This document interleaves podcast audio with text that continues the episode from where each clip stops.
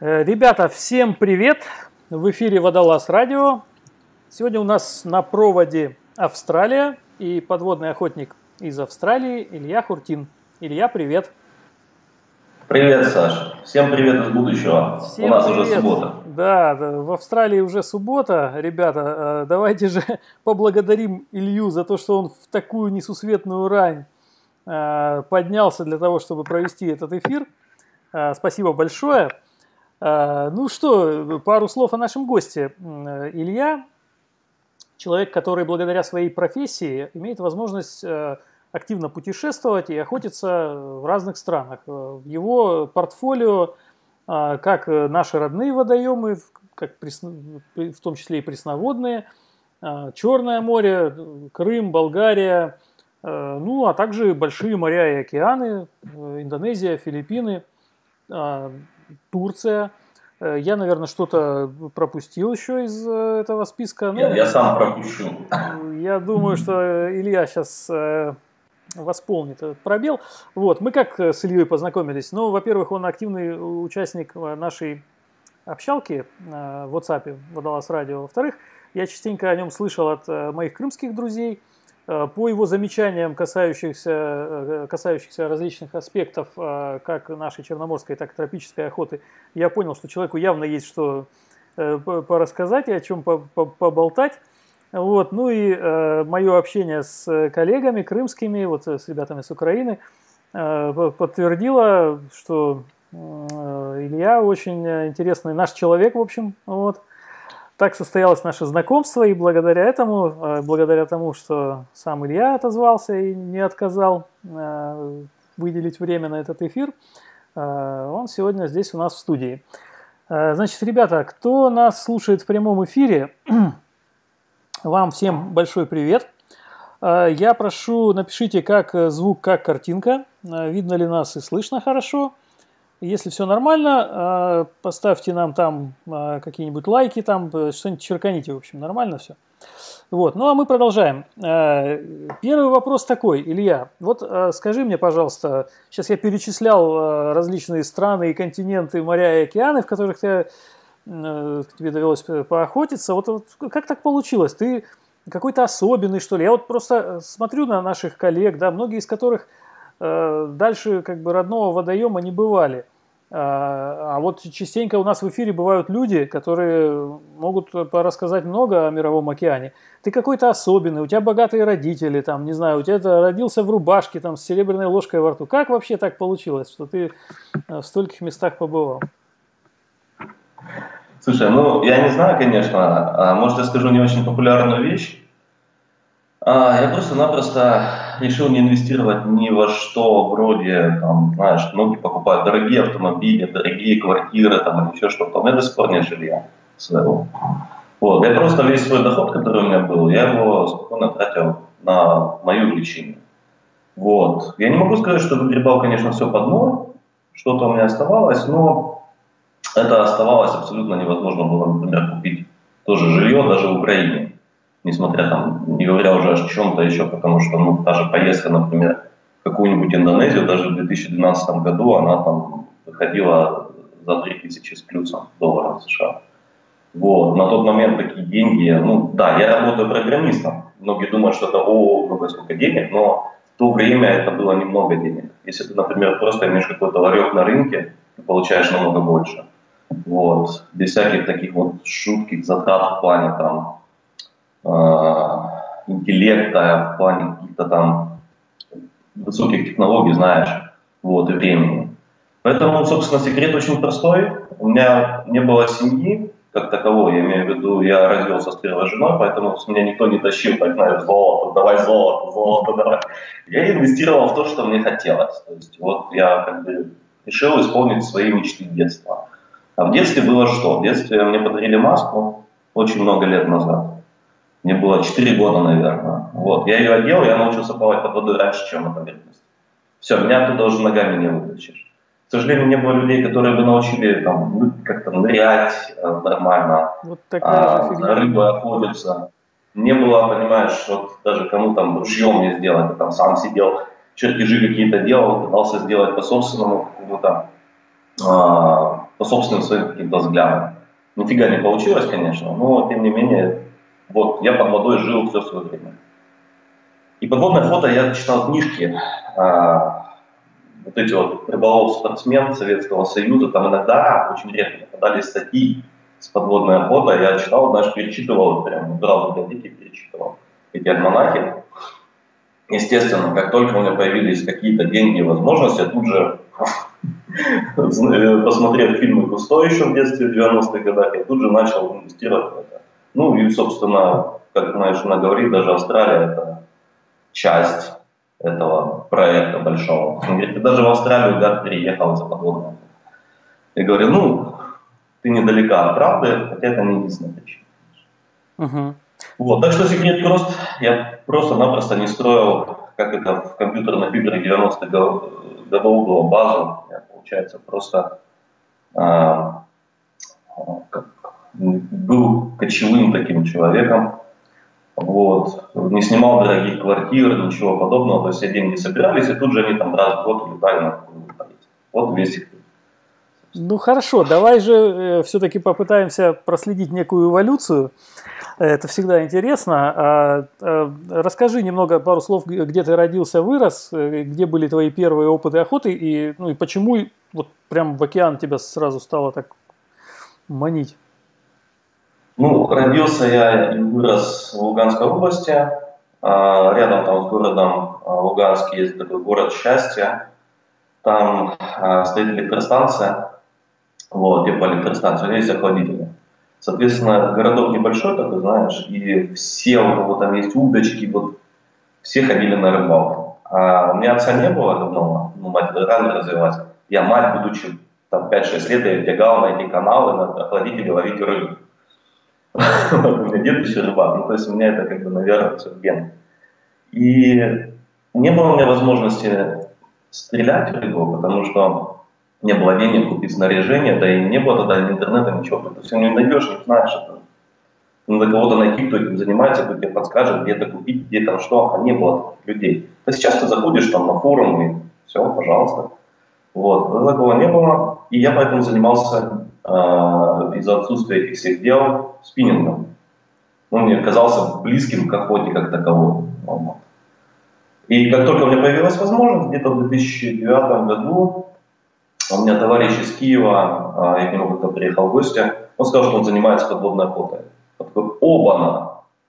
А расскажи мне, как ты это до всего дошел? И он мне скинул книжки, скинул ссылки. Тогда был такой форум «Хрустальный гроб», где надо да, было, да. где можно было что-то почитать. И я начал это все дело поглощать, поглощать, поглощать, поглощать, причем, ну, буквально там зачитываясь каждый день, и когда я понял, составил план, что мне надо, я понял, что я могу себе это купить, и у меня есть уже автомобиль, куда я могу это все грузить, чтобы ездить на подводную охоту. Ну и все.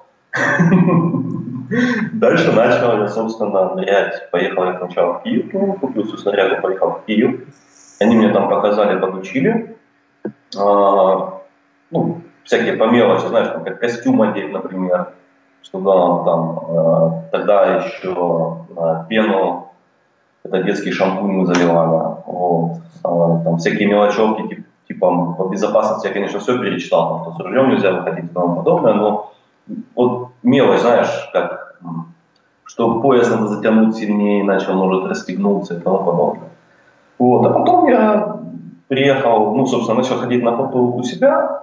Сначала искал себе напарника, но с напарниками, как всегда, меня не складывается. Потом у меня появился очень длительный классный напарник, но это э, через время. Я начал ездить сам просто, и все. А так как времени не было, ездил на ночную. То есть я днями работал, получается, работал я уже в Донецке. И приезжал в Луганск на те места, которые я очень хорошо знаю, со спиннингом, вплоть до каждой коряги, потому что там оставил много всяких снастей. Я приезжал туда и, собственно, ночью охотился, потому что днем мне просто не было времени. Вот. Ну, а дальше меня появился напарник Андрюха Бондаренко, тоже из Луганска, сейчас в Харькове живет.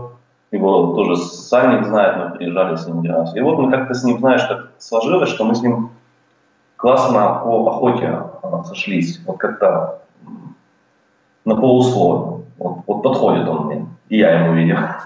И дальше мы вот очень много охот охотились вместе с ним. Ездили по всяким местам, там, же Турции всякие. Вот. В далекие путешествия он со мной не ездил. А, по всяким финансовым вопросам, то личным. Но, скажем, в Таиланд в прошлом году он катался уже со мной. Вот. И если бы у него там получилась виза, то в этом году он бы ко мне в Австралию приехал, он бы здесь Угу. Ну вот как-то так это вкратце, потому что рассказывать в подробностях можно очень долго, куда чего ездилось, как оно там добывался этот опыт. Ну, понятно. Ну, слушай, обычно первый шаг э, из э, пресноводных водоемов в море, ну, происходит, понятно, на Черном море чаще всего у всех у нас, да, вот, и по, по Черному морю тебе, так, я так понимаю, есть что порассказать, судя по тем историям, по твоим взаимоотношениям с пиламидой, например. Ну, да. Вот что, что я слышал. Ну, ну давай про, про черноморские истории поговорим. Ну, Черноморский, первый раз я увидел Черное море, а, меня мама перевезла, она взяла путевку, где-то мне лет пять было. Я, честно говоря, не уверен, это, наверное, был еще СССР. Естественно, у меня была моя маска, а, и меня оттуда вот не вытащишь. Трубкой я пользоваться не умел, я не понимал, зачем, никто не объяснил, зачем, она выкинул сразу. Вот, а маска, собственно, это было самое первое знакомство. Это была Николаевка, там был песок, но тем не менее там были какие-то крабики, ракушки. Видимость была шикарная по сравнению с нашим интересным водоемом. Я там просто зависал. Вот. Второй раз я познакомился уже гораздо позже, мне лет, наверное, было 10 а, с чем-то. Опять же, 90 денег не было, никто никуда не ездил, мы поехали в Крым в сторону Ласпи. Вот, кстати, Андрей, Там, конечно, Андрей Бондаренко, извини, прерву тебя, тут тоже с нами в чатике, слушает тебя. Ага, это Вот, поехали мы в Ласпи, и так получилось, что забыл маску ну как забыл, она была просто в другом месте, не смог взять. Да, не было мобильных телефонов, чтобы позвонить родителям и сказать, маску мою возьмите, они на даче были. Вот. А, я приехал, и там я видел, насколько чистая вода, насколько красиво под водой. И я выбросил мужиков маску и целый день с ней плавал, пока у меня уж аж пальцы не стали, знаешь, как от воды, эм, как мочалка. Потом я отдал эту маску с большим сожалением, жалко, что нельзя было взять ее еще. Вот, они не давали, они там за меня не Ну, собственно, как ни, как ни странно, первый опыт именно морской охоты у меня был не в Крыму. А как-то так получилось. Не, не знаю. А где ты вот. Слушай, ну, наверное, это были... Не, в Индонезии было без ружья, но я уже охотился. Не, наверное, все-таки Крым. А, Мы поехали есть... в Латвию просто с палаткой. Вот я не помню, честно. Наверное, все-таки Крым. Надо ну, это, не, это в общем, не, не, не суть важно. Я, я просто почему спросил, потому что я вспоминаю прекрасно, насколько для меня э, чем-то необычным и невероятным э, до того, как я первый раз съездил и понырял где-то, кроме родных там вод этих наших, э, да, черноморских, э, для меня даже Средиземка казалось чем-то подобным чужой планете. Вот не знаю, у тебя было такое я чувство понял, или нет? Что ты спрашиваешь? Нет, у меня такого не было, потому что Черное море я видел в детстве. Был фанат всех вот этих фильмов Кусто, и я поехал, получается, в Индонезию на дайвинге и снорклинг, но без ружья. А потом я уже попал на Черное море с ружьем. Поэтому, когда я приехал на Черное море, у меня наоборот было такое, знаешь, я всегда ассоциировал Черное море с тем, что много рыбы, классная видимость очень классный подводный мир. Когда я приехал в Индонезию, мне было сравнивать особо не с чем, потому что те воспоминания не затерлись. И мне казалось, что Черное море, оно такое же. Но потом я приезжаю с Индонезии в Черное море, я понимаю, что все совсем не так. Это только детские, скажем так, воспоминания мечты, потому что кораллов нет, рыбы почти нет. А, что там еще? Видимости почти нет. Тем не менее, это было единственное доступное море автомобилем, как только у меня появлялась возможность, я тут же грузился в машину и ехал туда. Uh-huh. Вот, и там охотиться нырял. Пытался, я просто как последовательно. Первая рыба, которую я взял на Черном море, это была кефаль. Она была, казалась для меня невероятно сложной. Вот. А, потому что, опять же, не было еще информации, как ее брать. Мне пришлось самому доходить, что из нее не надо гоняться. Не надо вылежать. Она сама к тебе придет. Uh-huh. Я начал ее брать просто уже, знаешь, пачками. Сколько надо, столько я наберу. Все, стало неинтересно. Думаю, так, какая еще рыба? Говорят, крутая горбыль. О, надо горбля давай искать горбыля. С этим было посложнее, но тоже нашел, когда понял как, откуда, как его брать, тоже э, особо уже интереса не было. Но следующий этап был пирамида. Говорят, есть такая рыба пирамида. Но тут уже я, конечно, зубы себе поломал. Так я же не смог. Черное море я так и не взял. Черноморская О, тебе да. так и не покорилась. Ну да, это ж вот про тебя рассказывают, что пиламида да. бывает или вчера, или завтра, если Илюха приезжает, то все. Все, я по побережью нет. Причем это правда история, за ней гонялся года два, наверное, три, чисто вот за пиламиду. Вот, вот, вот только за ним. Причем информацию, опять же, по ней не найдешь. Тогда э, Сергея Босова я не знал, который мне рассказал хотя бы, как ее искать. Я видел только видосы э, этого Дученко Сашка. Алексей. Вот, пытался с ним сконтачить. А, Алексея, да, Алексей. Вот, пытался с ним сконтачить, но он вообще никак не реагировал. Вот в чем такая мелочь, которая спрашивает, как искать пирамиду. Uh-huh. А для меня был очень важный вопрос. А, все говорят, что она на километре от берега. И как ее искать? То есть надо идти, вот на вас так ты идешь, ее видно сверху, или за ней надо нырять на двадцатку и искать ее там. Это было, потому что расходы по, по этой охоте совсем разные. Одно дело, когда ты ходишь постоянно на глубокую, на глубину, и там висишь, пытаешься выждать, и совсем другое дело, когда ты тулишь на ластах просто как километр. И смотришь, не появляется ли она под тобой. Но когда мне Сергей сказал, что надо просто тулить, все стало гораздо легче. Но пирамида просто исчезла. То есть там звонят мне мужики и говорят, вот у нас сегодня есть, вот мы сегодня настреляли, по 7 штук взяли, в Тарханкуте, например. Я срываюсь, тулю туда, приезжаю на следующий день. Мужики там все, никто не берет нафига на следующий день. Вот вообще ничего. Один выход там километр Дудченко, он берет одну и все, понимаешь. Ну, ему-то вот. положено. Такое было не раз. Это было не раз. То есть мне там уже, например, этот мужики говорят, слушай, вот мы сегодня едем за пирамидой, ты, пожалуйста, не приезжай. Ты съезди лучше завтра, да. Хорошо, ну твоя пирамида тебя дождалась э, в Австралии, я так понял, да? Да, тут я по ней, конечно, оторвался по полной. Ну хорошо, вот, до, до Австралии дойдем сейчас. Ну, мы с тобой как договорились? Я, я не знаю хронологию твоих поездок, поэтому мы с тобой договорились, что просто ты вспомнишь какие-нибудь эпизоды, допустим, да, там, ну, запомнишь все моменты из тех э, мест, где ты бывал. Причем совершенно не обязательно, чтобы это было связано непосредственно с охотой. Может, просто э, интересно все, и в том числе впечатления о тех местах, где ты бывал, странах, людях и так далее. Э, так что можешь в любом порядке, не обязательно в хронологическом, что запомнилось, что интересного было – вот, и оставила какой-то след. Ну, наверное, самой крутой поездкой а, была первая большая поездка, была в Индонезию. В 2012 году мы ездили. В то время еще никто так не ездил из моих знакомых. Это сейчас уже там популярно, да, там, можно найти э, самостоятельные поездки. На тот момент единственным источником информации был форум, форум АВДРУ. Ну, форум да. самостоятельных я его весь и прочитал мы, от корки до корки.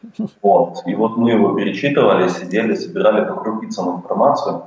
Мы готовили на три недели поездку в Индонезию. Я, мой товарищ э, Макс, он, же мой шеф был. И еще там друзья с Харькова, сейчас мы Харьков живут. Но это все донецкие ребята, на самом деле.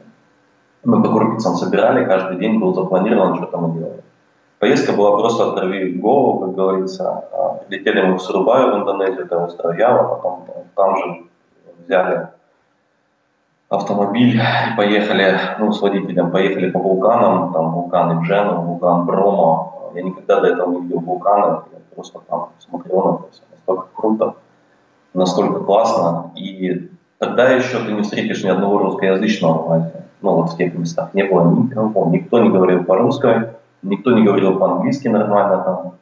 Все на тебя смотрели как вот так вот, а можно сфоткаться с обезьянкой, белый человек приехал. Знакомый. В этих местах. Вот, вот, вот. И а, Бали тогда был совсем тоже не такой. А, потом мы на Бали приехали, на Барон из Явы. На Бали там ныряли, ну, ну, в основном на севере были, ныряли в Меджаджанге, в заповеднике, там затонувшее судно, помню. Там можно было увидеть рыбу луну, вот, но мы так и не увидели. Приехали потом в Амед, это а, северо, северо-восток. Северо да, потом мы переехали в Денпасар, в аэропорт, и с него полетели на остров Форес, это еще на восток. А оттуда на лодке а, переехали на маленький островок, там 900 метров в диаметре, из архипелага Комодо. И там мы ездили смотреть этих ящериц двухметровых. Вот представь, это все в течение трех недель, потом обратно. Обалдеть. Я обратно как раз думал, сколько же это все по времени заняло, интересно. Вот. Ну, это А, То есть жестко. мы на этом острове неделю, неделю жили, там нет интернета, там как бы свет выключается, когда садится солнце, потому что все на солнечной батарее. Они, конечно, аккумуляторы держат там, но большая часть э, вот этого поддержки, типа там насосы для воды, пресна, еще чего-то, она вся вырубается. Вот, то есть надо все успеть сделать днем. И мы выходили там а, вот в этих всех местах, там же очень много коралловых рифов, чтобы к этому острову причалить, туда пирс выходил очень далеко. Просто там, не знаю, метров, наверное, 300 от берега, при том, что остров 900 метров в диаметре. Ну, вот, и мы на этом пирсе сидели в этих мешках, знаешь, этот мешок, как сидушка, и пили там местный самогон. Вот это впечатление, когда садится солнце, нет никакого света, абсолютно ничего, только твои друзья, и вот сидишь или в гамаке, там висишь, или в этой штуке, это, наверное, самое лучшее впечатление, которое мне осталось за всю жизнь.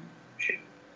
Вот, такая поездка была шикарная. Но на этом все не закончилось. Мы перелетели потом в Денпасар. В Денпасар мы поехали в Малайзию на день, там, пересели и прилетели в, в итоге в этот, э, Камбоджу на Ангарват. Ничего То есть себе. финалом этой поездки было еще два дня в Ангарвате, Офигеть. или как мы там покатались, да, посмотрели эти темпы. Вот представь, за три недели я потом вернулся, сколько у меня было впечатлений. То есть у меня там просто, я до сих пор могу рассказывать вот такими вот большими глазами, потому что тогда это было совсем все не так. Ну и за эту поездку чего там только не было. С обезьянами мы дрались, и там как бы, с, с местными конфликты были, с местными самогон бухали, они же там мусульмане, типа, мол, а как же ж Аллах, ну Аллах спит, Аллах не видит. Давай. Такого плана. То есть они там такие мусульмане, вот, не очень. А, потому что большая часть островов, несмотря на то, что Индонезия считается мусульманской страной, те острова, на которых мы были, они номинально мусульманские. На самом деле они там хинди или что-то такое. Да Вот, что? Там Ага. все равно. Да, то есть как бы по массе населения Индонезия мусульманская Ну, страна. Самая большая Да, мусульманская страна мира, да, вообще. Да, да, да. Но там именно их почти нет. То есть они там темплы все, как это правильно на русском темплы, это что у нас? Храмы? Храмы, да, храмы все вот эти вот буддийские, всякие хинди, вот это вот. Угу. Там Боги, Индуистские. цветочки, Мгм. вот такое, индуистские всякие, да, то есть они там поэтому он так и говорит. ну что 12 Аллах год, э, я прям вот чувствую, что вы себя ощущали такими прям первопроходцами. Тогда еще действительно, Не первопроходцами, ну ты знаешь, туда на ВДРУ там ну среди наших просто соотечественников, по крайней мере, точно. Да, да, да, даже сейчас мы вот ездили на Амбон, э, когда это 16 год был, пару лет назад, тоже там э, люди живут, на белого человека действительно смотрят как на какую-то диковинку, и сам идешь по городу, и, в общем-то, если так мелькнет э, лицо э, какое-нибудь европейское там где-то, то уже прям аж так все оборачиваются.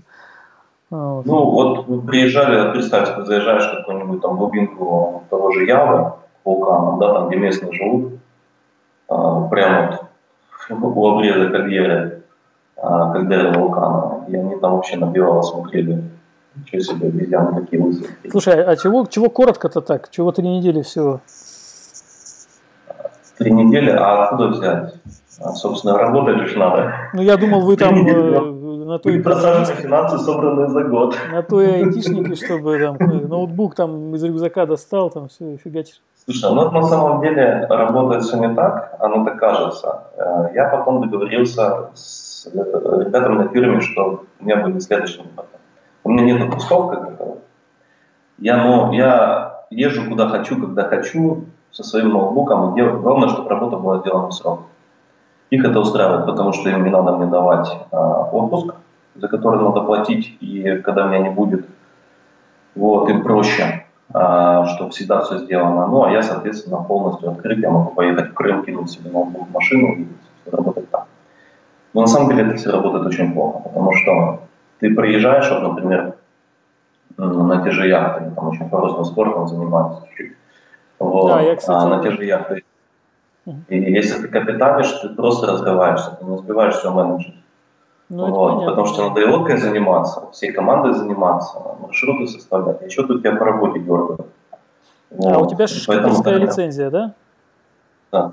Вот я хотел спросить, я увидел на канале видео, я так понял, в Турции, да, вот вы там э, на яхте-то зажигали? Или где? Да, в основном в Турции выходы из Мармариса у нас были, получается, Восток и Запад. Два года мы ходили. Мы каждый год, короче, устраивали отпуск от женщин. Мы на лодку чисто мужиками шли. Угу. Вот. А, собирались там с разных концов, это все друзья, в том числе Андрюха, вот, которого сейчас тоже есть лицензия, уже шкиперская, в этом году получил. Все загорели, загорелись потом на этой идее, всем понравилось. Вот. И это был Мармарис, туда-сюда. И вот в прошлом году, в прошлом году мы ходили в Грецию. А ребята в этом году ходили в Хорватию, а я тут, чтобы не а, падали навыки, хожу, вот сегодня я поеду, здесь есть местные гонки, каждую субботу гоняемся под парусами, просто чтобы поддерживать какие-то навыки работы с веревкой. Угу. Вот. Ну, конечно, спорт в плане там регата, да, там гонки и круиз это совсем разные вещи. Угу. Вот. Поэтому вот эта вот мысль, я просто вернулся к тому, что если ты айтишник взял ноутбук и поехал, и так все классно, не нифига, ничего такого. Во-первых, это очень большая самодисциплина, не расслабиться и не спиться в такой поездке с друзьями, вот, валяясь в каком-нибудь э, бассейне, вот, все-таки заставлять себя работать, э, и ты, получается, толком не отдыхаешь, толком не работаешь. Поэтому одна схема работает, которую мы нашли, вот она более-менее нормальная. Когда едешь, получается, едешь минимум на полтора месяца, вот у нас получилось так, мы ездили на Филиппины, две недели ты просто ничего не делаешь, ты занимаешься дайвингами, там, ездишь по островам и тому подобное, потом ты приезжаешь в одно место, там осаживаешься и, собственно, оттуда уже делаешь вылазки, то есть делаешь балансик, по сути. Ты работаешь там каждый день, и делаешь вылазки на выходные и на охоту, там, потому что у тебя океан, вот, ну, океан задел. Вот, вот это работа. А брать с собой, типа там, на выходные, ну как на выходные, на неделю куда-то съездить, это получается, не работаешь, тебя дергают, нормально поохотиться не можешь, ты нормально отдохнуть не можешь. Ну, понятно.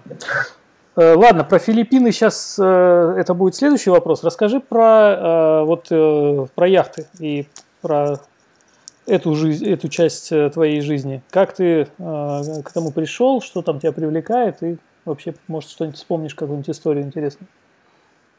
Ну, у меня мечта есть, вот, еще с детства, начитавшись книжек всяких о путешествиях, вот, пройти вокруг света под парусами. Угу. Я много да, книжек на эту тему прочитал, так что тоже эта тема близка. А так получилось, что у меня нашелся товарищ Макс, вот этот вот, а, который мой шеф, типа, бывший. Ну, так сложились обстоятельства. То есть он а, номинально шеф, но так, дружили очень хорошо. Да и дружим сейчас простой просто. Вот. А у него мечта пройти а, по Полинезии походить. То есть мы как бы чуть-чуть сошлись. И он там узнавал, что для этого нужно. Вот, я, соответственно, помогал ему тоже разруливать, договариваться, где получать эту лицензию, как получать, нашли там, как это сделать. И в 2014 году, несмотря на все перипетии, то есть он там погонял там, по карте немного, вот мы такие собрались в новой Каховке э, у Макса, другого Макса, который, собственно, нас учил. Получается, две недели прошли обучение там а, и улетели в Турцию на обучение на лодке. Ну, то есть там, получается, в Каховке чуть-чуть, только там всегда не походишь по Днепру.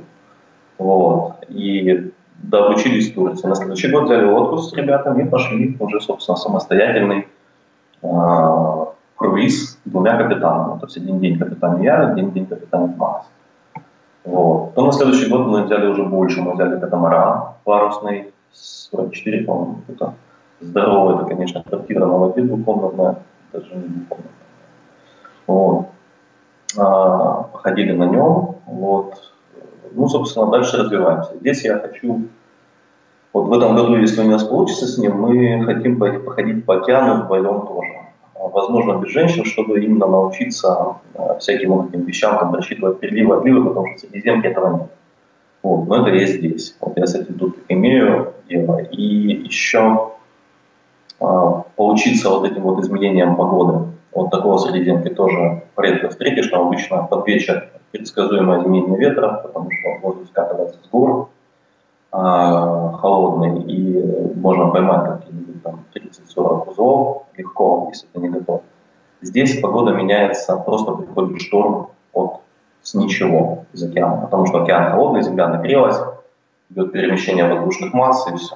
И, знаете, пожалуйста. Угу. вещи. Ну, то есть ты идешь э, к этой мечте, э, находясь в Австралии. Ну, step, да, это, в общем-то, действительно такая очень, очень яхтенная страна, где это широко распространено, так что, в общем-то, можно сказать, тоже... Да, но очень дорого. Вот, вот здесь это очень дорого. Угу.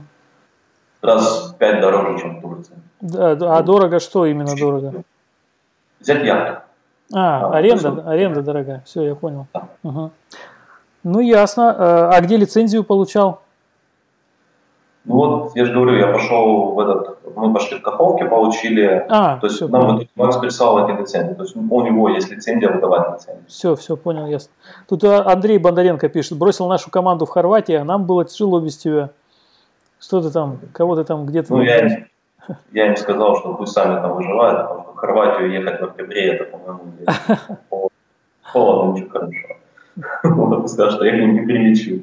И они пошли сами. Ну, естественно, они там наловили штормов, что там что-то. Угу. Так вам и надо. Хорошо. Ну, окей, ладно. Про яхты еще пару вопросов тебе задам, когда к Австралии перейдем. А, ну, расскажи про Филиппины. Я так понимаю, что ты достаточно много там времени провел. Э, как это было все? Да, Филиппины интересная тоже поездка была. То есть на тот момент это следующий год после Индонезии. А, мы решили попробовать, знаешь, именно удаленную работу. И поэтому планировали полтора месяца.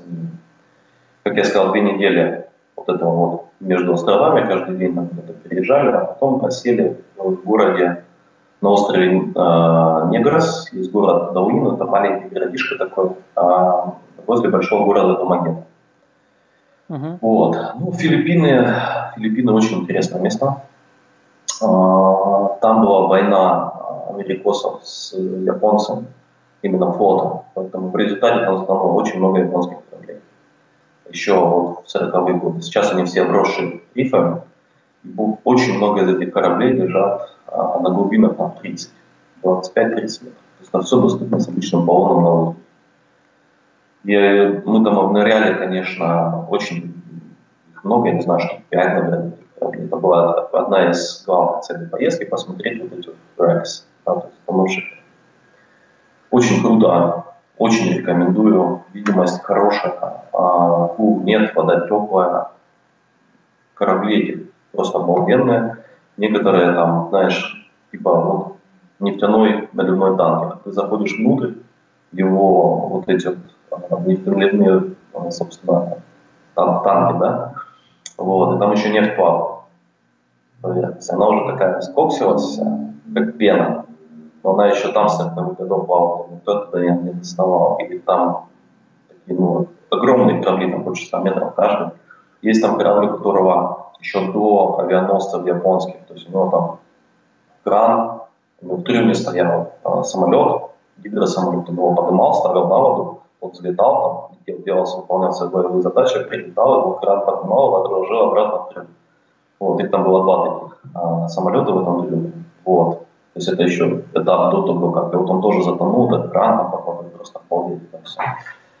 Вот, это первая задача. Это в районе острова Корон. Прилетели мы сначала в Маньо, ну, рядом с Маньо, это столица Филиппин, побродили там, но нам так повезло, это одно из впечатлений. А, я не знаю, как там сейчас, но мы, в общем, каким-то образом сняли нам на одну ночь надо был отель.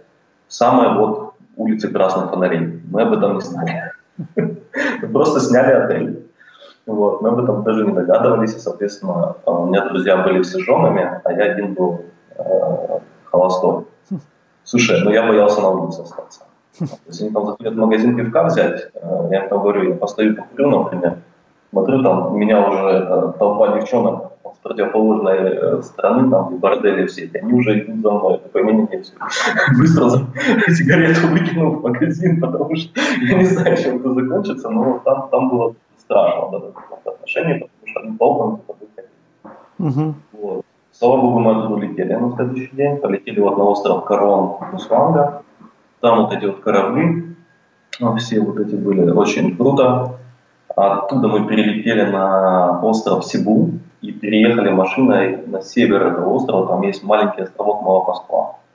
На нем а, классный шелф именно дайвинг, кораллы все такое. Было. Потом там был, насколько я знаю, очень сильный тайфун, и он эти кораллы повыбивал. Вот, там Банан Айленд, еще там что-то такое, ну, в общем, места тоже такие, знаешь, прям вот как э, Робинзон Круза, если людей брать, которые приезжают, смотришь видимость там такая по 60, там, балдеть вообще, и кровавые стенки. Там же акулы были всякие, вот эти лисьи, я их там снимал, тоже интересно, конечно. Угу. Ты вот и рассказываешь, а я включаю видео твое из, э, оттуда, из Филиппин, так что да, тут идет у нас за кадром сейчас. Угу. Слушай, это была первая попытка чего-то снять, а, более-менее, потому что я понял, а, так получилось, что с Индонезией у меня почти ничего не осталось. Я на Филиппинах пытался снимать как-нибудь, у меня появилась вторая GoPro, но снимать я еще толком не умел, монтировать тоже, потому что самое такое ужасное видео. Ну, как первый блинком. Вот, приехали мы обратно на остров Сибу, поехали по Сибу, и машины, судя по паромам, приехали на Негрос, это все рядышком. Ну, как рядышком, остров 30 километров. Вот. И потом уже с этого Негроса, у нас там была база, мы на выходные выезжали то в пещеры, то мы ездили китовых акул смотреть. На Сибу там есть точка, где их люди кормят, то они там постоянно тусят. То есть ты приезжаешь, некоторые там делают, э, берут баллоны, но они нафиг не нужны. Там просто с маской только плаваешь. И вот эти вот рыбины метров по 7 в длину, огромные, как телята, знаешь, они там сыпят планктон с и они вот там бум-бум, это едят возле лодки.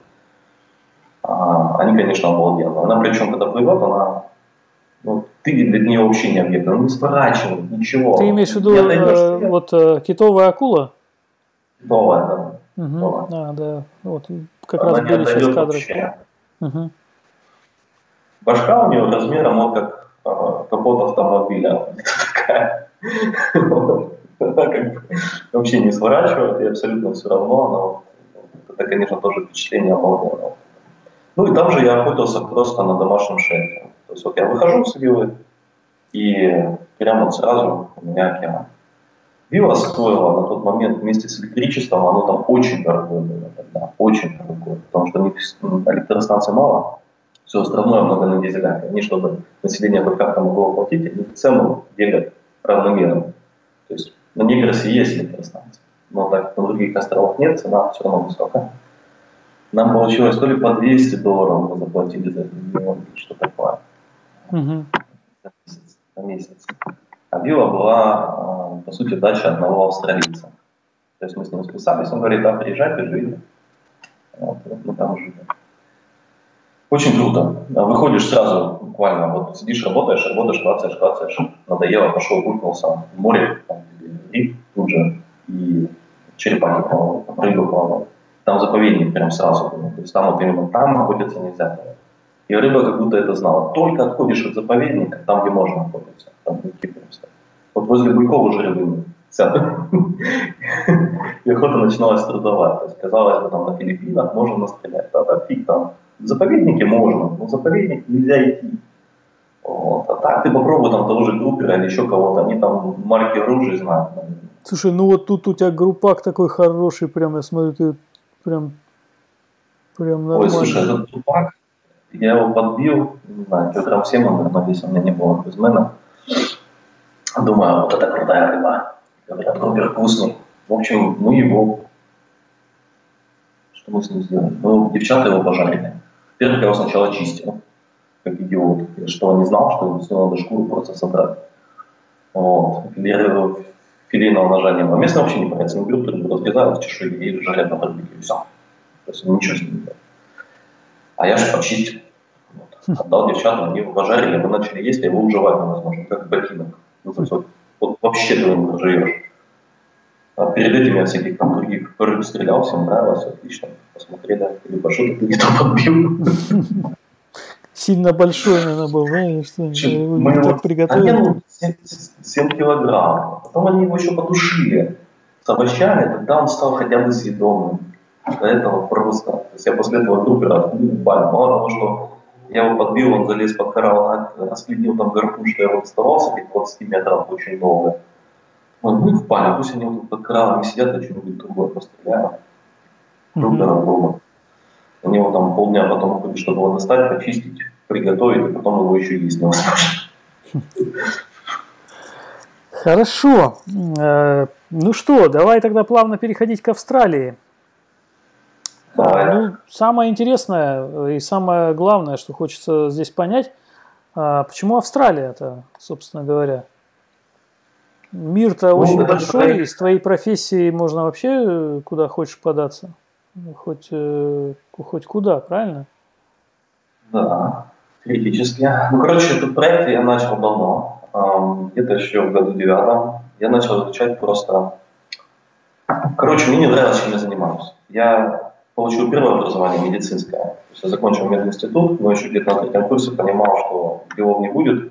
Хотел быть оперирующим травматологом, но у меня не было ни связи, ни денег для того, чтобы эту профессию получить. Вот. Поэтому мне ничего не светило, кроме как участковым меня распределили там врачом скорой помощи в какой-то город, город даже, населенный пункт Луганского области остановления, я забрал документы и ушел, то есть я не получил, а, не прошел аппаратуру. Но 6 лет я отрабатывал. Мгм. Вот. А, Понимая, что это полная задница, я пошел еще на третьем курсе а, на робототехнику в другой вуз, параллельно учился в двух вузах. Вот. И, собственно, дальше я пришел по специальности, это программирование, это, по сути, хобби, а, которое выросло в итоге в это. То есть еще в 90-х годов а, писал программы, но они были такие для микроконтроллеров, знаешь. Это сейчас ты поймешь, почему я так отвечаю на этот вопрос. В общем, мне всегда хотелось объединить вот это все. Медицина мне нравится, мне хотелось работать в IT, в медицине. Вот. Моя мечта была работать над а, вот этими механизированными протезами руки, которые управляются от мозга с обратной связью. Руки, ноги, глаза, там, вот эти вот вещи. То есть, по сути, такие, как в фильме «Терминатор». Мгм. А, я поэтому задал себе вопрос, что мне для этого надо. Вот, я начал, а, понял, что надо переезжать. То есть Украина нет, Вот, никому это не надо. А Россия тоже, естественно, нет. Никому это тоже нафиг не надо. Европа, она вся, в принципе, отстала. Я вот просто сел и начал выбирать страны, которые теоретически могут подойти под мои запросы. И в итоге оказалось их не так уж и много. То есть мне нужна была страна, в которой английский язык, которая развита, в которой можно себя найти, в которой есть океан, а, в которой а, нормальная социалка. Социальные там вещи, все типа медицина и тому подобное. То есть все тут сразу подумали США, да. Да, в США начал медицина понять. жесть. э, Начал изучать США, там социалка полная задница, медицина полная задница, люди, общество полная задница. Ну, не нафиг. Я как раз уже тогда на тот момент проходил собеседование в Microsoft, я его просто завалил. А когда я узнал, что там люди ходят на работу, например, по субботу. Не там. Не-не-не. Вот. А, выбрал я в итоге Канада тоже нет, а, по, по- многим причинам. Там. А в итоге остановился на Новой Зеландии. А что в Начал Канаде-то изучать не так? Холодно и, и море замерзает. А все то же самое, что в США, только денег меньше. Как-то так, и холодно. А, То есть это все не так проблемно, как в США. Плане там, ну, то есть чуть-чуть полегче, но денег все равно меньше получается, работы все равно намного, а я работать не хочу. Вот, я себя осознал как э, пролетарский класс, капиталист для меня мой враг. То есть если я могу украсть у него час, это моя победа, маленькая победа. Я на этот час пойду на охоту. Вот. Потому что время, оказывается, сам, самый для меня дорогой ресурс, который меня когда-либо был. Деньги – это не такой дорогой ресурс, а вот время очень дорогой. Поэтому, как только у меня появляется возможность, я пытаюсь каким-то образом это время для себя выцелить. Мне лучше денег больше не платите, но дайте мне, например, day off, потому что я один день неделю не работаю. Вот. Я начал изучать более подробно. Оказалось, что все более-менее развитые, ну, не развитые проекты, да, какие-то, они передвигаются в Австралию. Я остановил свой взгляд на Австралию, изучил подробно. Я еще узнал, что тут 7,5 часов рабочий день. Думаю, о, годится. И, собственно, да, начал потихоньку готовиться. Заняло это у меня много лет. А, Почему? Потому что, во-первых, я не ставил себе такую цель, знаешь, бросаю все ресурсы на. По чуть-чуть. Чуть-чуть изучал информацию, собирал. То есть ты начинаешь заниматься этим проектом, у тебя потихоньку появляется его видение. Сначала ты как будто находишься в темной комнате, в которой выключили свет. Ты просто руками начинаешь ощупывать, что вокруг тебя. А через несколько лет, тебе уже свет не нужен, ты уже все знаешь. Вот. Ну и, собственно, вот так вот шаг за шагом а, я шел к этому делу. в 2014 году началась у нас дома война, она меня, собственно, подстегнула уже к этому. Ну, то есть я более, больше ресурсов начал на это бросать, и основной проблемой было сдать английский. Потому что очень сильно выросли требования, и я английский сдавал по губам. А ты каким образом вообще перебирался? То есть ты сначала нашел там работодателя, и потом уже как по этой цепочке пошел? Или как? Нет. А, я решил, что нам такие пути не надо. Вот. А, я пойду по полной иммиграции. Как она вот есть. То есть, чтобы я приехал, я был тут как белый человек, как свой, почти. Поэтому в Австралии есть профессиональная иммиграция, это виза номер 189. То есть они тебя принимают как гражданина без права голосовать. Через 4 года то есть это сразу вид на жительство, со старта. Вот, вообще, без ограничений виза. Без никаких. Uh, permanent residence, так называемая. Вот. И ты, получается, въезжаешь, у тебя нет, ну, вид на жительство, это у нас аналог. У тебя нет никаких ограничений ни на что, кроме на голосование. Вот. Ни на работу ты не ущемлен, ни, ни в социальных каких-то вещах. То есть ты абсолютно такие же правами обладаешь, как и другой Вот я на нее и целился. Но получить ее не так просто. У них там есть рейтинг, соответственно, нужно по этому рейтингу пройти, то есть доказать, что ты достоин э, всех требований. Ну, собственно, два года я доказывал, то есть у меня все было хорошо, кроме английского языка, потому что английский нужно было сдать на выше среднего уровня. Средний там у меня был вот, а выше среднего оказалось не так-то просто. Я семь раз это дело сдавал, потратил на это дело, наверное, больше 2000 долларов. Вот, ну и, собственно, в итоге я его сдал. А, сам переезд тоже непросто. То есть визы эти стоят, вот на, на меня, на основного заявителя, виза стоит, просто виза, визовый сбор, 3600 долларов остались. Ничего себе. Обалдеть. Да. Жену, то есть я могу с собой взять, э, как основной заявитель могу с собой взять еще жену детей, они получают точно такую же визу, получается. Вот на жену стоило 1800 долларов австралийских. Я уже молчу билеты, там, угу. все вопросы. То есть это удовольствие не дешевое. Вопрос о том, стоило ли это того, да, наверное, стоило. Это самая дорогая подводная охота, но здесь я могу просто кинуть машину вещи и ездить куда мне uh Вот. А, ну и страна, честно говоря, классная. Слушай, ну Я... ну ты, ты прям вот э, поехал уже получив э, иммиграционную визу, что ли? До этого ты там вообще не был? Не был. Я был на комоде, э, рядышком, но да, здесь я не был. А зачем? Я все, уже интернет был развит, я уже всю информацию можно было получить, я понимал, что он подходит. Понимаешь, ехать туристом, выкинуть Австралия дорогая страна. То есть поехать сюда, например, вдвоем с женой, посмотреть подходит ли она нам, это выкинуть. Ну, десятку, наверное, выкинуть надо, чтобы uh-huh. посмотреть, как то хоть к чему-то, что-то, чтобы понять. А зачем? Uh-huh. Ну, по крайней мере, там определиться с городом хотя бы, там, куда ехать вообще, Австралия это большая. А все очень просто насчет города. А, тебя нет работы в Австралии изначально, да? А, соответственно, ты выбираешь город, в котором больше всего вероятность найти. То есть это либо Мельбурн, либо Сидней, все. Uh-huh. Либо то есть столицы, столицы штата. Сидней самый как это, мультинациональный. В нем легче всего найти. Вот, соответственно, мы поехали в Сидней. Ну и по климату он самый классный. Поэтому, поэтому вот так. А, и получается, смотри, вот мы приехали, денег у меня было с собой а, потрачено 20 тысяч австралийских долларов. Плюс еще там на карточке тысяч парочку тысяч. Ну, короче, до 25 тысяч австралийских, это где-то 18, наверное, вот так в США. Ну, 1,07 австралийских. Вот. И вот эти все деньги, они улетели.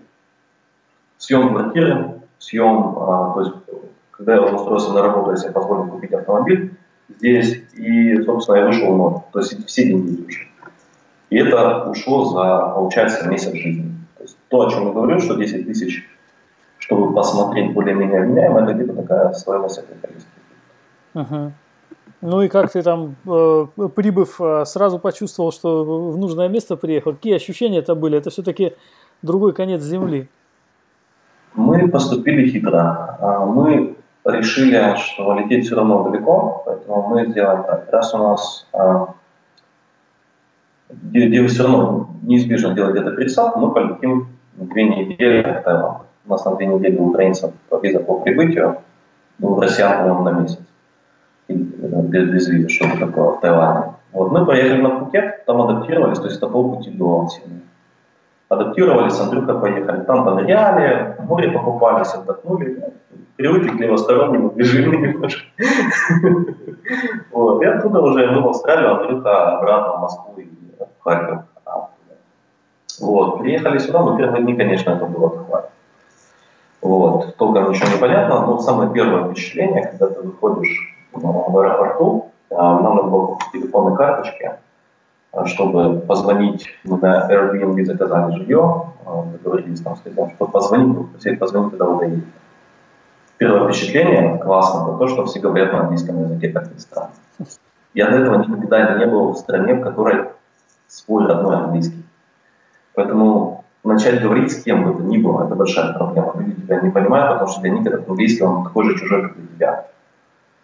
Вот. А здесь ты просто слышишь эту речь, и ты понимаешь, ну, не все, но многое. Вот. Ты понимаешь, что ты можешь говорить с людьми.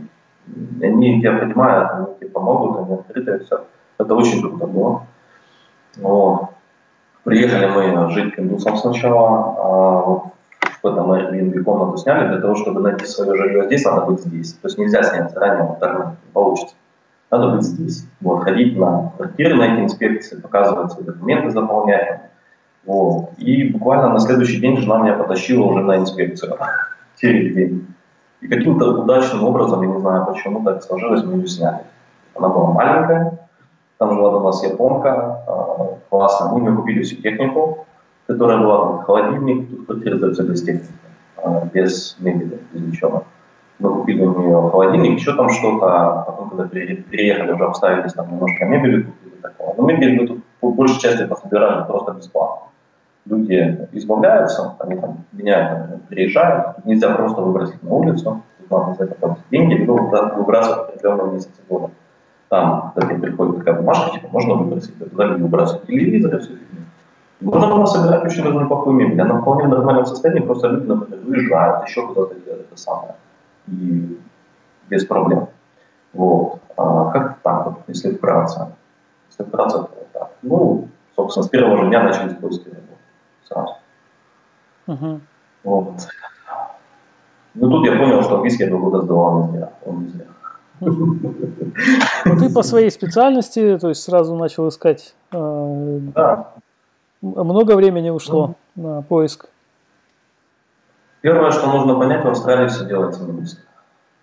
А, то есть компания, которая меня наняла, они вообще искали давно и долго а, senior developer. Им нужен был. А, так вот, они на мое резюме ответили через две недели. Хм. Несмотря на то, что Это именно так. такого сотрудника искали. Да, Потом все пошло гораздо быстрее, то есть они меня пригласили на интервью, им все понравилось. Я тебе скажу, они ищут второго девелопера такого же. Вот я год у них работаю, они не получили больше. Ну, вот две недели у них ушло. Жена у меня искала первую работу 4 месяца. А у тебя супруга кем работает?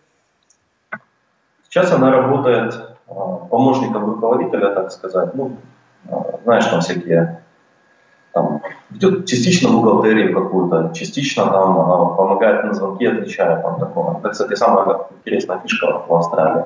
Когда ты приезжаешь, здесь люди живут, знаешь, как на шаг назад от нас. Мы какие-то такие нелюдимые, удаленные друг от друга. Нам предпочтительнее написать сообщение человеку. Здесь люди не любят писать сообщения. Они пользуются бумажной почтой. Почтой бумажной. То есть, если ты куда-то позвонишь, что-то там тебе обязательно пришлют бумажное подтверждение какой-то штуки.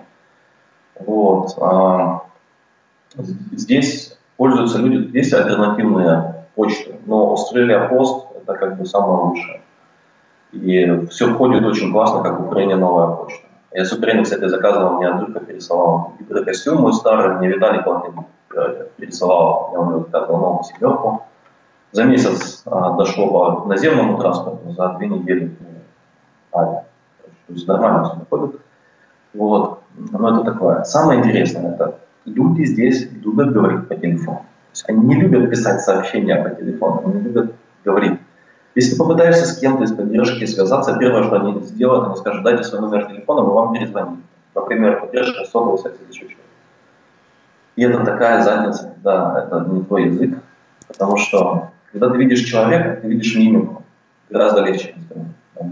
Когда ты по телефону говоришь, плюс еще проблемы со связью, там да, там, пишешь, там, это. Плюс у всех еще же акцент, обычно в этих поддержках сидят всякие индусы, там, тому подобное, со своими акцентами.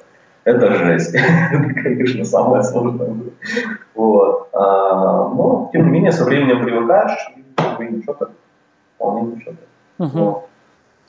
Какие еще э, впечатления у тебя от местных э, жителей и от страны? Вот что еще так бросилось в глаза? Бросилось в глаза то, что тебя не принимают как чужака. По крайней мере, в Сиднее. Вот. вот я, например, хожу на лодке, гоняюсь с мужиками. Они, местные австралийцы, вот вообще ози-ози. То есть они родились в Сиднее, там всю жизнь.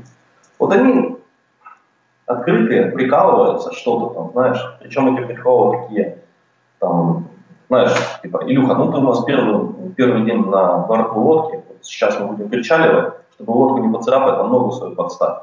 Там, знаешь, такие, типа, приколы, говорю, ага, да, сейчас это типа, подставил, побежал уже, подставляю. Да что доставляется. То есть они, а, знаешь, такие открытые прикалываются очень часто. Я там, например, мы были в Канберре, это столица Австралии. На самом деле всего село, то есть маленький город, типа Судака, даже не знаю, сколько там тысяч жителей. Но он абсолютно искусственно созданный, с нуля, с очень классным да, планированием там, улиц, э, с искусственным озером посредине. Короче, делаем рано утром, я снимаю дроном из здания парламента. Лечу уже дроном обратно, подходят местные, спрашивают, ну, а, там, а как далеко летает, там, сколько в воздухе, там, что там снимает. А я же там рассказываю, сажу уже дрон, в руку забираю, говорит, слушай, ты знаешь, я бы на месте местных жителей очень сильно бы переживал, если кто-то тут снимал дроном с таким русским акцентом. И ржет, понимаешь? То есть они такие открытые люди, они любят прикалываться, они тебя не воспринимают как чужого. Вот. Когда я был в Таиланде, Филиппинах, Индонезии, ты там чужак. Вот ты там, ну, вот, это по-любому, ну, фаранг. Фаранг, фаранг, да. и фаранг ты там forever. Третьего вот, сорта человек, да. да. Ну, не то, что третьего, но ты чужой. С тобой не будут обсуждать какие-то семейные дела, там, знаешь. Здесь на самом деле это тоже не особо, но это зависит от людей. То есть те, с кем ты там контачишь, они с удовольствием с тобой общаются. Спрашивая там, ну, дежурная фраза «как дела» здесь не котируется, но если им действительно интересно, они спрашивают, а как там выходные, какие у тебя планы, а как там твоя семья, а что вы там будете делать там туда-то, туда-то, понимаешь? То есть они, да, там how are you, это мне не интересно, а просто дежурная фраза, но зачастую им интересно. То есть это неправда насчет того, что они там прямо натянутые улыбки, знаешь, там uh-huh. такое. Ну, это вот первое впечатление. То есть то, что я начитался, но узнавался о тех же США там, и австралийцах, оказалось неправда. Возможно, это за счет уровня английского. Вот, то есть ты способен поддержать этот разговор, и они поэтому с тобой нормально общаются. Насчет, кстати говоря, людей э, и ощущения вот от, от общения с местными жителями, вот э, нечто подобное рассказывает, кстати говоря, и Миша Кузнецов, что люди очень открытые, душевные, как бы приветливые, и ты кайфуешь вот от, от того, насколько между вот в самом комьюнити, как бы, да, в обществе, насколько люди друг к другу э, относятся гораздо лучше, чем это принято у нас. Ну, у нас тоже, э, в общем-то, люди хорошо относятся к тем, кого они знают, да, как друзьям, кто входит в их как бы, круг, да. А вот э, если человек не входит никаким образом в это комьюнити, то он, да, он уже чужак. Ну, знаешь, в чем разница? Вот здесь они тебя нормально принимают свою область. То есть я, например, выхожу там с подводной охоты, зачастую бывает в это же место там еще какие-то работы приезжают. Они тут же начинают интересоваться, спрашивают, что ты один ходишь, тебе напарник не нужен,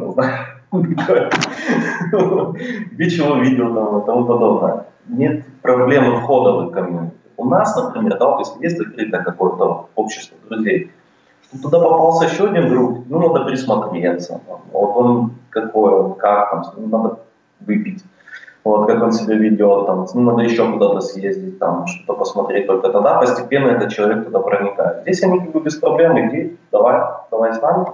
А, то есть они изначально убирают этот порог входа. Конечно, потом, если ты ну, не соответствуешь их ожиданиям, они тебя абстрагируют, дистанцируются, все это. Вот, но так, как бы, в целом изначально, вот это для меня было удивление. То есть все вот эти рассказы о том, что это все натянуто, искусственно, это неправда. Возможно, если ты не знаешь английский язык, не можешь с ними пошутить, поприкалываться, а, это отталкивает их от тебя, поэтому они от тебя дистанцируются. А для тех людей, которые это пишут. Uh-huh. Я не могу сказать, что у меня там супер английский язык. Нет, нифига подобного. Он у меня не супер. Но светские беседы я поддержать могу. С молодежью, конечно, общаться не могу. Молодежь там со своим сленгом. Ага. Кошмар. А, слушай, ну вот год ты, да, уже почти прожил в итоге. Да. Ну, вчера был. У тебя есть? Вчера Ага, ну, ну вот, как раз, видишь, юбилей, можно сказать, первый год. Да, да. Ну вот э, за этот год э, у тебя есть какие-то успехи? Вот э, как ты движешься как-то поступательно, куда-то вверх, вниз, э, не знаю. Что, что же? Ну, Или просто ты только-только вот в себя пришел после переезда? Да нет, я считаю так, что а, если ты не движешься вперед, значит ты деградируешь. Все, вариантов нет. Поэтому надо двигаться постоянно. Ну, за год что я сделал? Я почти подтвердил свою лицензию на, на скайдайвинг, на прыжки. Вот, это достаточно дорого, пока ты ее не подтвердишь, потому что надо прыгать с людьми, там, короче, по 200 баксов за прыжок а, за это дело, поэтому так соберу, еще попрыгаю. Вот, а, то есть почти подтвердил, у меня остался один прыжок, а, если я его сдам, то у меня будет и лицензия австралийская. Я получил здесь местные права. Насколько я знаю, я не знаю ни одного товарища еще здесь, а, кто бы получил с первого раза. Но мне пришлось потренироваться, несмотря на то, что у меня 10 лет там безаварийного вождения по Украине, и куда я только не ездил на машине, до Стамбула даже.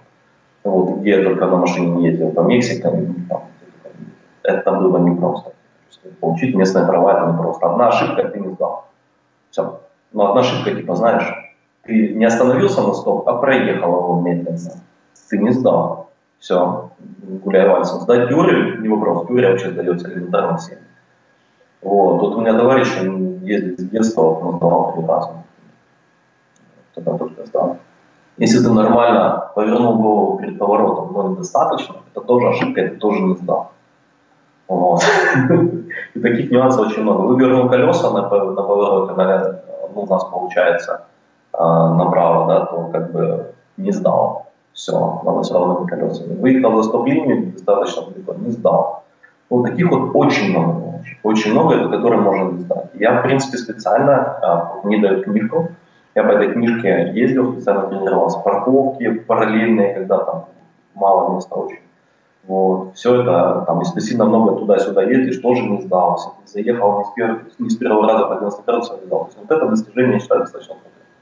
Вот, у меня полная лицензия здесь э, водительская, а я на нее сдал. Потом я вот на прошлых выходных наконец-то открыл здесь дайвинг, скуба-дайвинг. Сходили мы с товарищем, с Витей, который здесь живет а, с ребята уже 20 лет живут, подаивали на корабле специально затопленном. Вот. Ну и охота. Охота, охота английский язык я подтянул еще больше, чем было. По профессии тоже продвигаюсь. Лес еще там один из проектов типа стартап. Вот, пытаюсь там в свободное время что-нибудь написать. Ну и постепенно пытаюсь всунуться в развитие искусственного интеллекта, если не получится, там меня работало не туда. Ну, пока не знаю, потому что зарплата там ниже, чем я сейчас получаю. Поэтому я, честно говоря, так, пока жена получает не очень много, я не могу себе это позволить. Uh-huh. Возможно, я буду договариваться больше на то, чтобы э, брать за деньгами время. Просто время. Скажем, если я возьму один день неделю с той же зарплатой в среду, это для меня будет плюс тысяча. Я за этот день сделаю гораздо больше, чем чем я, чем я заработал просто на какой работе. Ну вот это как бы вот такие планы, вот основные такие достижения. Покатались мы здесь. Мы съездили автомобилем в Мельбурн, как тысяча километров от Сиднея. Посмотрели, как выглядит Австралия за Сиднеем. А съездили в Брисбен машиной тоже, тоже тысяча километров. Посмотрели, как выглядит Брисбен, там ближайшая столица. Завтра мы летим в Тасманию. Посмотреть, как выглядит Тасмания. Что-что посмотреть? Вот. Тасмания. Это остров на юге Австралии отдельный. Да, да. Да, я знаю, знаю. Я, ты Связь, да? Связь? Не услышал, что, что именно посмотреть. Ну, все, понял. Угу. Да, ну, то есть, как бы пытаемся здесь посмотреть по максимуму, потому что ну, неизвестно, как дальше сложится все. Как только появляется возможность, выходные, ну, скажем так, мы на неделе с женой отдыхаем от выходных. Тут очень много русских ребят, примерно нашего возраста, чуть постарше, чуть помладше, с разных абсолютно уголков бывшего СССР. И все очень открытые люди, общаемся, в игры играем настольно, ходим на всякие... А чем, чем, кстати, наша комьюнити э, на жизнь зарабатывает? Чем кто занимается? Много чем, по-разному. Есть инженеры, есть э, просто рабочие специальности, которые давно приезжали. А есть э, много, ну как много, достаточно большая часть айтишников, самая простая, собственно, специальность, самая востребованная, потому что высокие зарплаты.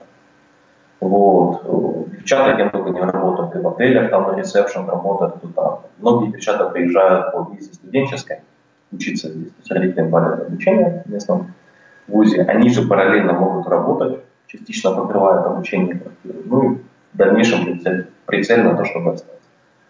Вот. Многие делают так, особенно девчонки. Вот. Uh-huh. Я не, не, знаю, насколько это там эффективно, я как бы а, ну вот, прежде чем к охоте перейдем, еще пару буквально вопросов касательно жизни австралийской. Да, а, вопрос. Смотри, э, ну вот э, про медицину интересно, потому что вот, э, вот райская страна Америка, она, конечно, сразу убивает вот тем, как там с медициной дела обстоят. Вот мне интересно, как в этом плане с, в Австралии? Смотри, все зависит от того, какая у тебя виза. Я буду рассказывать о своей, как бы, потому что я ее знаю. Uh-huh. Да? А, а, короче, то, как изначально ты приезжаешь в страну, ты сразу получаешь карточку Medicare. Medicare – это типа а, вот бесплатная медицина места. Если у тебя нет работы, тебе медицинская помощь оказывается. Единственное, тебе не оказывается скорая медицинская помощь, вызов скорой как такового, вертолета, скорая, скорого автомобиля, потому что когда здесь едет скорая, здесь все расступаются. Она несется, или пожарная, все вот так вот сразу, щуп, и она пошла. Вертолеты здесь летают медицинские постоянно. То есть они как бы пользуются этим транспортом очень часто. Поэтому вызов ее стоит денег. Но оказанные услуги тебе покрывает это страховка, ну как страховка. Это у Medicare. Вот. Это, по сути, бесплатная медицинская помощь от государства. Но она как бесплатная? Только ты находишь работу, 2,5% с твоих налогов выходят туда, минимум, вот, а, с твоей зарплаты. То есть, получается, пока ты не работаешь, тебе это дается бесплатно, как только ты начинаешь работать, ты платишь. Вот, еще можно купить частную страховку. А, мы ее купили, потому что здесь они как бы, ну, есть возможность, скажем так, если у тебя есть деньги на нее, лучше купить. Это значительно упростит жизнь, но мы ей не пользовались. У меня товарищ здесь, с Новосибирска, кстати, врач, кардиохирург, приехал сюда, бросил все нафиг в Новосибирске, сказал, все, я устал от комаров, от всего, бросил кардиохирургию, а, даже я, я его прекрасно понимаю, в свое время я бросил медицину, для меня это был просто очень сильный удар. А, вот. И он порвал здесь исхилового сухожилия. Просто шел по лестнице, но не порвался. Порвал он это на работе. Если что-то с тобой происходит на работе, тебе все покрывается. Они нашли женой клинику, которая спортивная медицина а, занимается вот чисто вот этим вопросом. Они обратились туда, им все сделали, все зашили, а, вся реабилитация. Он на работу не ходил месяца, наверное, три. Потом, пока на, был на реабилитации, но еще раз он порвался, потому что девочка попала туда. Не надо думать, что в Австралии умные врачи. Нет, ничего подобного. Они такие же идиоты, как и были мои сокурсники на мединституте. Такие же точно. Поэтому надо все фильтровать. Они здесь не боги, они такие же точно э, люди с такими же точно ошибками. То есть из-за этой девочки она у него еще раз порвалась. И он еще там месяца три, по-моему, был. В общем, он с полгода не работал. За это время ему платилась зарплата полностью. Все. А за это время ему, собственно, покрыли полностью все медицинское обслуживание вот этих вот проблем. Где он работал? И у него, а он работал обычным, а, он кардиохирург, он закончил здесь курсы, когда приехал буквально там недельный лайфгард, ну это типа спасатель. И работал в бассейне спасателем. А, и у него не пира, то есть у него виза какая-то, у него жена по студенческой приехала, и он с ней как хвостом. То есть они за это никакие вообще платят какую-то штуку, ну там какую-то мелочь. И все это ему было оказано бесплатно, потому что это произошло на рабочем месте. Uh-huh. Слушай, То есть здесь в этом плане это круто. Да, но то, что рассказывают было 10 лет назад, еще было Сейчас уже совсем не так. Uh-huh. Вот это касательно медицины. Мы лично не сталкивались, у жены вылетела пломба, э, ну, просто из-за пломбы решили, что, окей, денег есть, чуть уже поднакопилось, и морочь голову, потому что это не покрывает, только там какая-то серьезная проблема с зубами это покроет. Вот, пломбу не покроет. У нас не было страховки правильно, я буквально месяц назад купил. Вот. И пошла просто деньги, заплатили 600 долларов. Сделали все отлично. Русского говорящего стоматолога. Сколько, сколько, извини, не расслышал? 600 баксов. 600 баксов одна пломба? Две, по-моему. Ага, слушай, ну нормально. Для... Здесь, очень, по здесь очень сильно все меняется. А, знаешь как, а, у тебя меняется сильно мировоззрение здесь. Здесь очень дорого стоит труд. Очень дешево стоят вещи. А, то есть они как бы, знаешь, им, у них нет такой ценности, как у нас. То есть ты можешь пойти, например, там, тебе нужно что-то сделать, ну, поменять, например, масло. Не, не масло, вот у меня, например, я купил машину, она долго стояла, и там ролик на ремне а, распределения, ну, на генератор, он закиснет. Ну, говорит, поменять надо. Я говорю, ну окей. Вот. Так вот, ролик с ремнем стоил столько же, сколько я его работал. Uh-huh.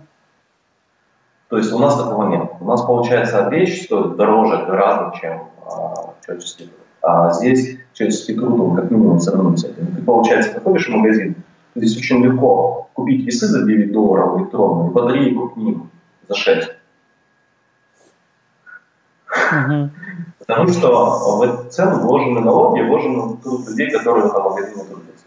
И вот так вот все. Куда бы ты ни коснулся, и только это связано с людьми, сразу цена. Ну, вот. это, и, это в принципе, мудро. это говорит о здоровой экономике, я считаю. Потому Согласен. что люди получают высокие зарплаты за свои высокие труды, и они много платят, соответственно, бюджет налогов, и на это все строится. Ну, это не социализм, конечно, я тут понял все прелести капитализма, как по книжке «Не знает на Луне», я их сразу все увидел, но, тем не менее, скажем так, это не тот капитализм, который в Украине с Россией тяжело сравнивать, там вижу. Ну, у нас скорее феодализм, да, чем капитализм. Мы до капитализма еще пока не добрались. По, по видео это все как бы так. Это все не то. В Украине я могу сказать, что у нас там, да, у нас феодализм точно. А, то есть есть царьки, которые там дробами владеют. Да, когда, я когда что владеют крепостными, там, типа того, у человека нет никаких прав, у тебя тут права есть. Мало того, ты, если например, а, тебя тут хрен уволят. Тут все очень скрупулезно вот так под микроскопом тебя рассматривают перед приемом на работу по одной простой причине. А, я спрашивал потом у наших на работе, говорю, что, вам же срочно надо, почему так долго ревнить надо? Говорят, а, это ты нормально. Говорит, ладно, мы тебя наймем, максимум, что они могут сделать, это поставить probation period, это получается тест, тестовый период, да, когда там работаешь. Газ, вот это английское сразу уже проникает в русский язык, мы уже боремся, чтобы не было англо-русского суржика, но все равно проникает, потому что некоторые слова более меткие, а у нас просто не часто используешь. Поэтому извините, пожалуйста, это абсолютно Все нормально. А, получается как? Ты, они уберут тебя на работу. Они могут тебе в договоре написать, что полгода ты на вот этом периоде теста, да? За это время тебя могут уволить после этого времени тебе не могут уволить просто. Они не могут сказать, что типа, он нам не подходит, он выполняет свои обязанности. Как не выполняет обязанности? Пошел probation period, значит, он выполняет. То есть вы на него наезжаете. Вот. Очень хорошо работают профсоюзы, можно конкретно с ними посудиться, и они за это, знаешь, так, очень вот, вот, в этом плане как бы все. И вот на примере Тимура, как он с ногой со своей, да, то есть, ну, представь, бассейн, то есть организация бассейн. Ну, Наверное, то есть это не Microsoft, да. Да, наверное, все это дело оплатило. И операцию по сухожилию, реабилитацию. За это время все платили за ну, Я это... не могу сказать, что на рай на земле тут хватает проблем, но у нас такого нет. Ага. У нас сам на себя и все. Ну, жесть, стороны, жесть-то есть хоть какая-нибудь? Жесть в каком плане? Ну, а, что-нибудь, э, не все же нравится, наверное. Плохого? Плохого много, очень много. Ну, например, из-за того, что здесь огромный поток китайцев, в Сиднее конкретно, в других городах такого, они у себя на родине э, госкап, госкапитализма воруют деньги просто мешками. Но они не могут так напрямую приехать, совсем как относительно недавно им Австралия разрешила такой вариант. То есть приезжает студент, он учится, и он может купить квартиру. А здесь недвижимость там постоянно растет цене. Получается, они всех своих детей отправляют, они здесь учатся, покупают квартиры за миллионы долларов, поднимают цену на рынок. И, например, на данный момент квартира, в которой я живу, вот ее аренда стоит 480 долларов в неделю. То есть представь, что происходит, если ты теряешь деньги, теряешь работу на какое-то время и доход. То есть легче собрать манатки и улететь сюда. Вот. Ты просто это все не оплатишь. Ты не подумаешь, у тебя, ну, например, 10, 10 тысяч, у тебя долларов улетят просто там за пару месяцев, за тройку месяцев. Это просто аренда. Купить свое жилье, чтобы этого не было, оно получается практически нереально. Имея очень нехилую зарплату здесь сильно промышленный директор, я не могу себе позволить купить жилье, потому что оно стоит полмиллиона долларов, эта квартира. Дом – это миллион. И взять ипотеку, ты ее возьмешь. Ты ее возьмешь на 30 лет. И ты за эти 30 лет, из-за того, что ты не можешь много платить, покрывать тело кредита, ты будешь покрывать очень много процентов. За 30 лет ты заплатишь миллион за дом, еще полмиллиона банку за вот этот кредит. Uh-huh. Я, например, не хочу кормить этих э, паразитов, поэтому я такое делать не собираюсь. А стоимость квартиры, как я тебе сказал, то есть для сравнения я могу купить в Киеве 15 квартир за цену одной здесь. Вот, сдать их как бы и вообще не Нигде не работает, да. Знаешь, как в StarCraft е, целая это доход на минералах. Вот. А, вот, вот это вот основная проблема, жилье. Вот очень большая проблема. Вторая большая проблема здесь – это пробки. То есть ехать здесь на автомобиле куда-то Сиднею, вот, если ты едешь какое-нибудь время, когда уже все проснулись, то можно занять часы. Какие-нибудь там 30 километров, это могут быть часы.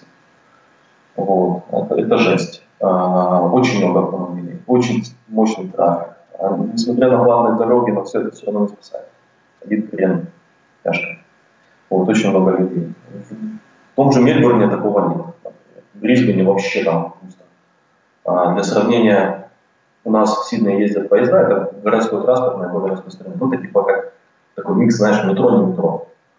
Вот, то есть он там в центре города под землей идет или в каких-то туннелях, а когда выходит из центра города, который весь в бетоне, это называется сити из центра, он идет просто как поезд по обычным широким, то есть это по поверхности, не контейнеров, не туннель.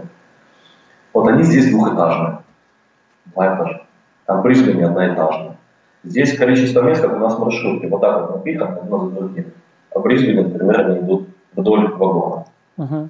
То есть у них там людей гораздо меньше, машин там просто на порядке меньше. Ну и, соответственно, отсюда проблема парковок. Куда ты здесь не сунулся, вот едешь на охоту, надо знать, будет там парковка, не будет.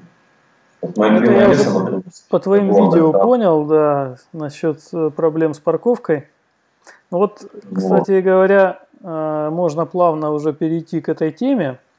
Очень интересно, конечно, э, как все-таки происходило э, твое вхождение в местную охоту. С чего ты начал? Ты же прибыл, я понимаю, без снаряги, без ничего, да? Не-не-не, я сказал, что мне трусы носки не надо, я а вот ружьишка и гидрокостюм я возьму. Все святое, как бы самое основное ты привез, все, я понял. Я же мне говорю, слушай, если жаль будет нечего, там хотя бы что-нибудь море наколупать. Вот. Ну как, у меня Серега Босов, собственно, небезызвестный по твоему видео. Да, он Дал контакт с нами Алексея Вишневского. Вот, Серега, привет. Спасибо. Дал контакт Алексея Вишневского. Я с ним списался еще будучи в Украине человек, подводный охотник здесь, он живет здесь лет 20 уже. Ну, как, я так понял, временами уезжает в Москву, временами здесь, ну, не, не буду рассказывать о нем, детали только лучше, если хочешь, пригласи сам, расскажешь, что читать Вот. И я с ним еще сконтачил, говорю, вот так и так, двинутый на подводной охоте, больной. Вот. Я приеду, можно там с тобой как-нибудь походить, там, покажешь что-нибудь. Ну, без проблем. Вот. Очень много он помог, рассказал по местным реалиям. Куда пойти, что зарегистрироваться, где взять какую-то лицензию. Очень много онлайн. Просто заходишь, регишься, платишь там денежку, и там типа присылают лицензию на охоту. Ну, она на рыбалку одинаково. Вот. И вот он меня возил, на, мы с ним контачили, контачили, все не было погоды. Наконец-то погода получилась. Через три недели я уже три недели все жабры высохли уже, все. Но, слава богу, после Таиланда было не так тяжело. Вот. И мы поехали за 100 километров. Для меня это, конечно, было, я сидел вот так вот в машине, не выбирался никуда в пределах городского транспорта, у меня не было своего автомобиля еще. Я сидел вот так вот, смотрел, кенгуру сбитый на дороге. Сейчас, конечно, уже видишь, а не Фигня. Там попугаи летают, потом такое. Мы приехали туда, и что меня поразило, пляж, это национальный парк. То есть, по сути, где забытое, ну не забытое много место. Там только какие-то у нас в первых досках акул кормят. Вот. А мы, собственно, приезжаем, там туалет, душ с пресной водой, переодевалка. Я такой, знаешь, я говорю, где переодеться? Он идет, а там переодеться.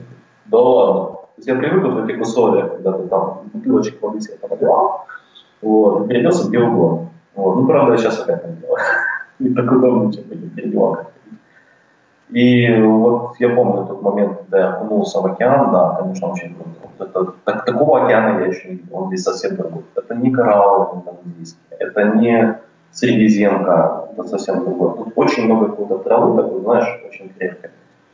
Камни вот эти все хорошие, и вот эти вот волны, которые бесконечно не всегда здесь. Просто вот всегда. А у многих людей проблема в том, что их вкачивают, но мне такого вообще нет. То есть мне все равно. Вот сколько мы ходили на лодках, на всем, мне он вообще барабан. Вот. Меня не укачивали. Вот мы с ним пошли. Пошли, настреляли пирамиды. Вот почему тебе крымская пирамида-то не давалась, потому что твоя пирамида была на другом конце планеты. Да. А. Стреляли пирамиды, потому что это была единственная рыба, которую я знал, которую нужно брать. Потому что здесь ныряешь, рыбы много. Выходят здоровые, они типа называют гровер, это губа. Это по сути брательник там какой-нибудь выбранный Наполеона. Кто был в этих в всяких красных морях, все, их видели. Здоровый был Наполеон. Это губа. Вот. И они тут защищены законом, их нельзя трогать. Вот они выходят такие, знаешь, килограмм по 10, такие, одним глазом на тебя смотрят, там, закрывают тебя полностью всю прицельную планку, так сказать. Вторым глазом уж мало, понимаешь, надо еще посмотреть. Вот, ходят там и не один, и куча такой рыбы, которая либо невкусная, либо ее нельзя. И поэтому там, я только, например, я знаю точно, когда можно, как можно. Постепенно я, конечно, начал изучать, какую рыбу можно здесь брать, какая вкусная, невкусная, какая для чего и тому подобное. Постепенно мы, конечно, привыкаешь. Ну, я найду стрелять, поэтому мне вкусовые качества очень важны. Я uh-huh. не стреляю трофеи, там, мне, мне это все равно. Вот. Мне самое главное, что сходить на охоту, посмотреть вкусной рыбы, порадовать близких, друзей, если мы на лодке, и мне больше. Вот. И, там, если я вижу здоровую рыбу, я могу бросить ружье и начать снимать. Не хочу ее убивать, но я не сидим, все равно завтра улетаем, например.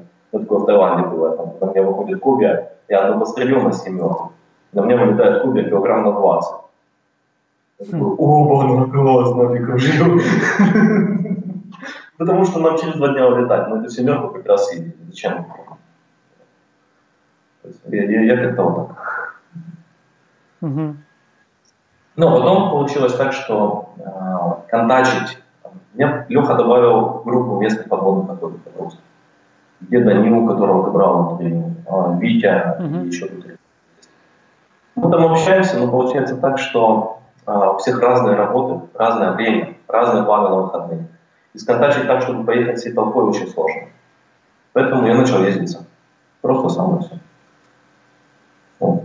Как так. Получается с кем-то едет. Не получается, ну где-то сам. Ну, я по твоим видео, да, уже, в общем-то, составил примерно э, представление о том, как ты охотишься, и это все, в общем-то, достаточно просто и доступно, насколько я могу судить. То есть ты э, выбираешь место, э, приезжаешь, там где-то рядом паркуешься, прям в машине, как это и у нас тут принято на, на, на Черном море, да и везде, э, переодеваешься, вот, и, собственно, идешь нырять. Единственное, что я да. обратил внимание, что ты очень рано выезжаешь на охоту, у тебя выезды там в 5 да. утра, как-то вот, э, я еще думал, блин, это же как себя надо заставить в такую рань подняться. Но это, видимо, из-за пробок, насколько я понимаю, да? Пробки и парковка, да. Угу. То есть у меня любимое место это Северные Бонды, очень известный пляж. Здесь сильная, он считается типа достопримечательность. Он реально классный.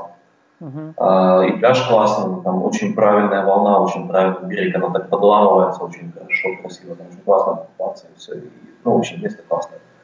И рыба там есть, если подальше уйти, то местные почему-то не ходят, местные ныряют, ты знаешь, вообще, вообще как бы легко под камнями не люблю. Гарпуны там оставлять, ну, типа, мать.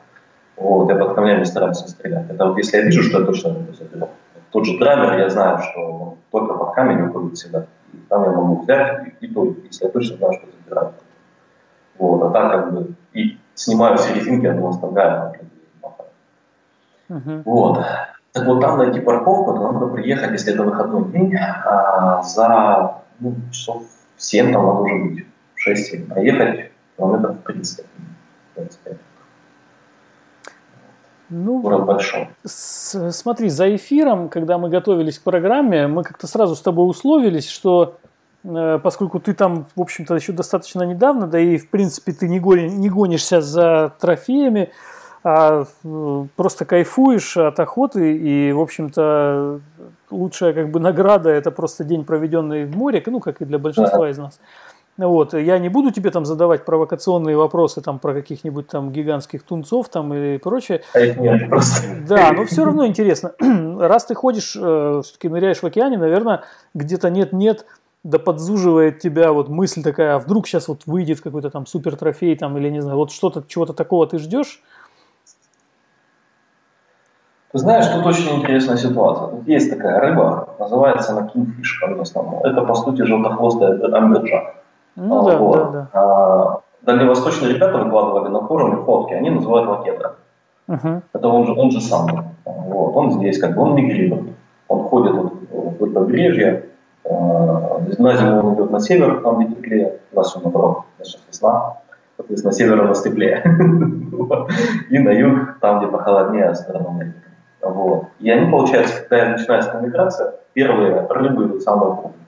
Они там 30 килограмм, 40 килограмм. Вот. И это сейчас. Вот это сейчас. Именно вот на данный момент это вот так.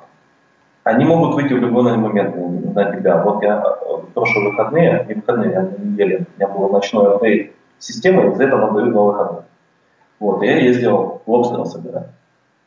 И вот ты ждешь, когда его ждешь ружьем, ждешь, ждешь, а его нету. Понимаешь, я 6 часов был в воде. За 6 часов он ни разу на меня не вышел. Бру, вышел два раза. Первый раз, когда у меня не было ружья, вот, вышла стая, здоровый килограмм по 20, знаешь, прошли, и без ружья мы тут пройдем, можно. Вот. А второй раз я такой достал лобстера, у меня в руке лобстер, на него смотрю, и такой, знаешь, как бывает один бинфиш такой, ну что, лобстера поймал, да, молодец. А ружья-то у тебя нет. Вот она на быке висит. Молодец, молодец, я поплыл. Пока. А, с ними что заметил? Они не выходят, когда ты их ждешь. Они выходят именно тогда, да, тебя нету как ружья. Это было со мной не раз. У меня даже есть где-то видео, тоже с Северного Бандая, тоже ныряю, ищу там всяких лобстеров, каракатиц смотрю. А, ну, нет рыбы просто, знаешь, просто там смотреть, что там есть. Вот. Я выныриваю, и надо мной крутится стая этих фишей. Ну, ёпрст, ну, три часа не было у тебя возможности подойти до стаи, когда у меня ружье было. Вот сейчас надо подойти. Вот в ту самую минуту, когда я его только что повесил на буек, и я тебя вообще не ждал. То есть интуитивно ты, конечно, ждешь. Но не разу, когда я ждал, он не выходил. Он выходил всегда тогда, когда ты не ждешь. И ты не готов. Вот такая интересная для меня рыба. Да, может выйти тридцатка, сороковка может выйти. Взять ее, ну, местная стреляет чем угодно, обычным оружием, но часто они сходят. Очень сильно, очень сильно. Вот, и мягко она на сашими идет очень хорошо. Я поэтому, я не люблю, когда у меня сходит рыба, для меня это просто травма психологическая. Если стреляю. Ну, как и для всех. Угу. Особенно крупно. Поэтому я на них, если иду, то я иду только со слип-типом. Если у меня нет слип-типа, я по ним не стреляю. Вообще. Вот. Даже если они выходят. Такое тоже было. Я просто знаю, что он, скорее всего, уйдет в камень, вывернет из себя этот гарпун. просто... У меня был один раз такой здесь. Он вывернул причем я попал 100% в голову. Я попал очень хорошо, он все равно выиграл, но все равно ушел. Потому что он был килограмм 15. У него на это есть силы, понимаешь? Угу. А остановить его местные, как говорят, ты его сразу тащи.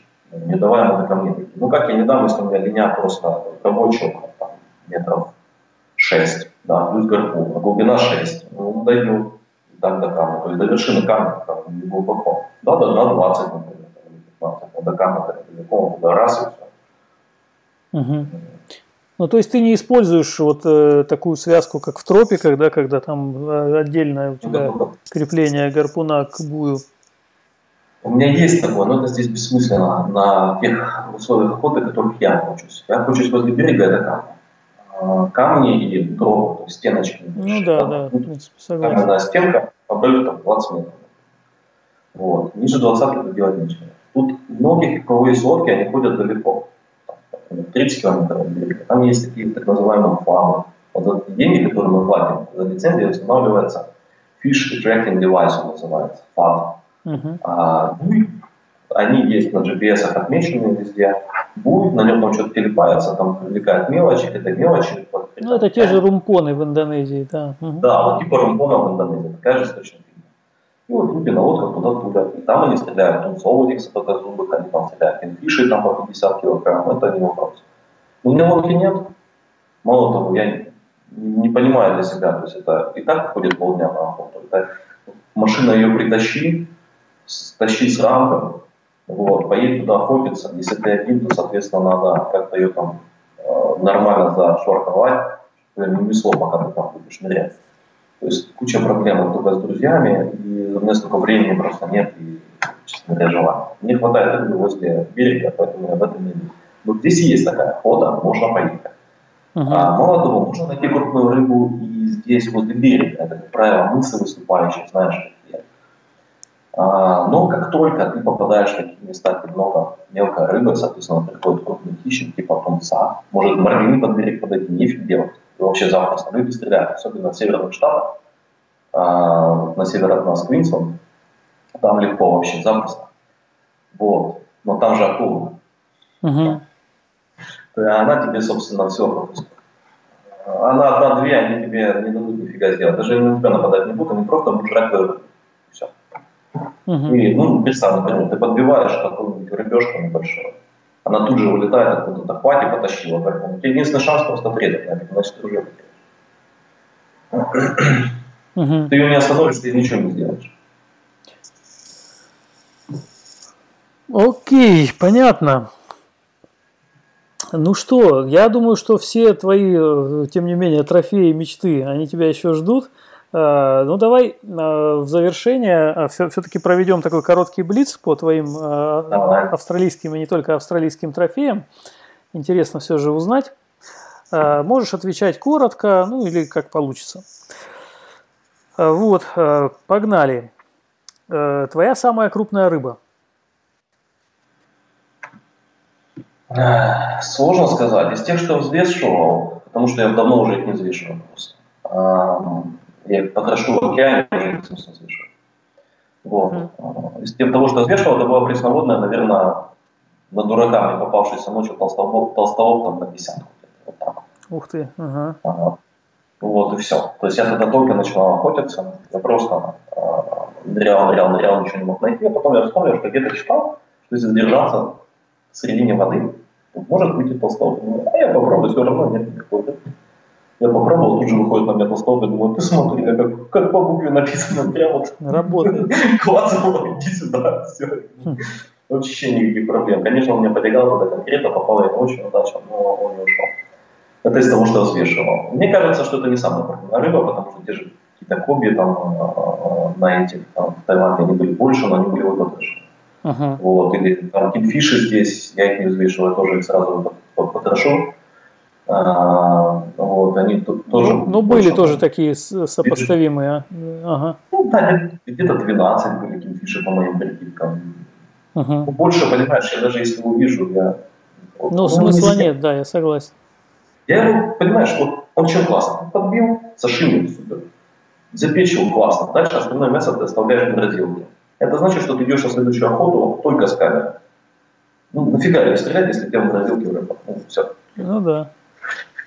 А мне хочется пострелять, соответственно, я беру рыбу, которая вкусная, и она, как правило, не очень крупная. Не очень большая. Угу. Да, да. тогда у меня есть шанс еще. Вот я этого постового подбил, кстати, я тогда помню, я полтора месяца не ходил на охоту. Я бы ел. То же самое было со всякими там э, сазанами, там сходишь, какой-нибудь сазана, там семерка, восьмерка, ты попадали сазаны. То же самое. Угу. Надолго. Хорошо. Э, самая любимая, э, самый любимый твой трофей? Пирамида Черноморская.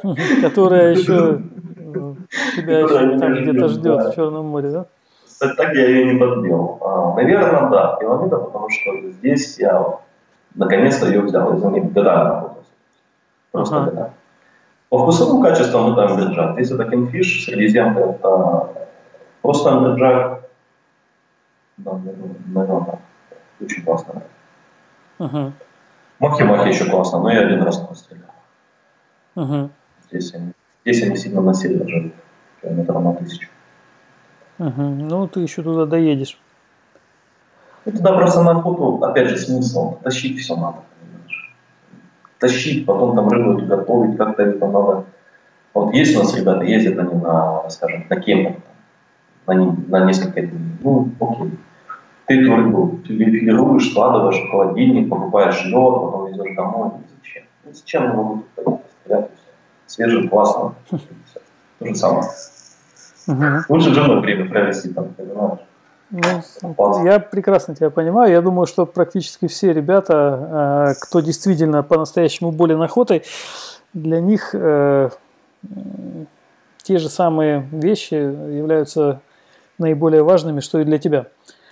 Общение с морем, охота как таковая – вот. Ну, хорошо. Нет, и у многих есть фишечка с трофеями, конечно, тут э, бессмысленно спорить. У многих есть э, мечты взять какую-то определенную рыбу, поэтому я всегда задаю этот вопрос, потому что мне интересно. Да.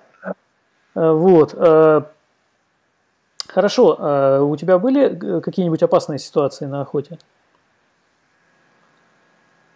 А, опасные? Ну, для жизни нет. Для проблем были. Вот. А, Наверное, самая такая показательная это была, очень поехала я в Болгарии охотиться, в устье реки Рапатана, там где она впадает, ну, там местность, сказать, там есть волна. такой, опа, еще одна мифическая рыба Черного моря, которую я видел только на видео мастеровых там ребят, а, крутых чуваков, я ее не видел никогда. Mm-hmm. Несмотря на то, что специально на нее ходил, там, тоже время тратил, не, нифига не видел, они сказали, там они есть. Ну, окей, пойду. Ну, естественно, я пошел, видимости нет. Я пошел в шторм, я пошел еще какая фигня, ну, то есть не получается. И прихожу в шторм такой, знаешь, ну, нормально, можно, а? Ну, ладно, фиг с ним. А, и в этот день, я обычно, у меня есть такой бокс для ключей пластиковый, классный. Я его привязываю к буйку очень крепко. В этот раз я думаю, что туда привязываю? Все это телепается, потом путается на буйке. Я сложу все в первый мешок, первый мешок на таком пастексе, то есть да, вот, три зуби, да, который защелкивается. Я этот фастекс скрутил, защелкнул э, застежку буя и поплыл. Стоит мужик ловит на лодке, и я недалеко от него охочусь, там пытаюсь найти этого волнока. Тут я чувствую рывок такой конкретный, а у меня будет привязан к этому быстросъемнику на поясе, что вырывает быстросъемник с пояса, срывает, а дальше на ружье. Ну, дальше идет будет реп на ружье на застежке, и он, соответственно, начинает падать вниз, груз, я отпрыгиваю просто ружье, Бывает, надо посмотреть, что случилось. И тут та лодочка отходит, она была рядом с буйком. Я подтягиваю буйок, а на нем нет этого мешка. Вот. Вот козел. Там телефон, ключи. Нет, телефона там не было, телефона машиниста. Ключи от автомобиля, там какие-то шмотки, типа шорты, там, знаешь, типа, ну, спер, что ли. И он дальше уходит, он уже все. Включил мотор, и я ему уже доораться не могу даже. Ёбарась это. Думаю, ну, в реале, ну, нафига оно надо? Вот. Ну, наверное, все-таки сорвало. Бросаю все, вылезаю на берег, оно еще штормит, пытаюсь бегать там вот так вот, как, это, как собака, вот, знаешь, хозяина, которого выглядывает. Искать, как, ты можешь сразу не мог затонуть даже сам открыться. Не могу Это что значит? Ключи ушли от автомобиля, ушли. Какие-то шмотки ушли, фиг с ним. Но машина стоит в 4 километрах с половиной от меня. Мне надо пешком туда идти в Кибре. А ближайшие ключи, они находятся в городе Китон, до которого еще 20 с чем-то. Как мне туда добираться? С ружьем, с грузами, со всей этой фигней. Вот это было, конечно, да. Э, самое. Ну, я плюнул, несколько часов полазил по берегу, ничего не нашел, я уже сел, так расстроился. Думаю, ну, пройдусь еще там в одном месте, я нашел. Море мне отдало, забрало часть, но отдало вот это. Думаю, спасибо тебе, все, больше это делать не буду.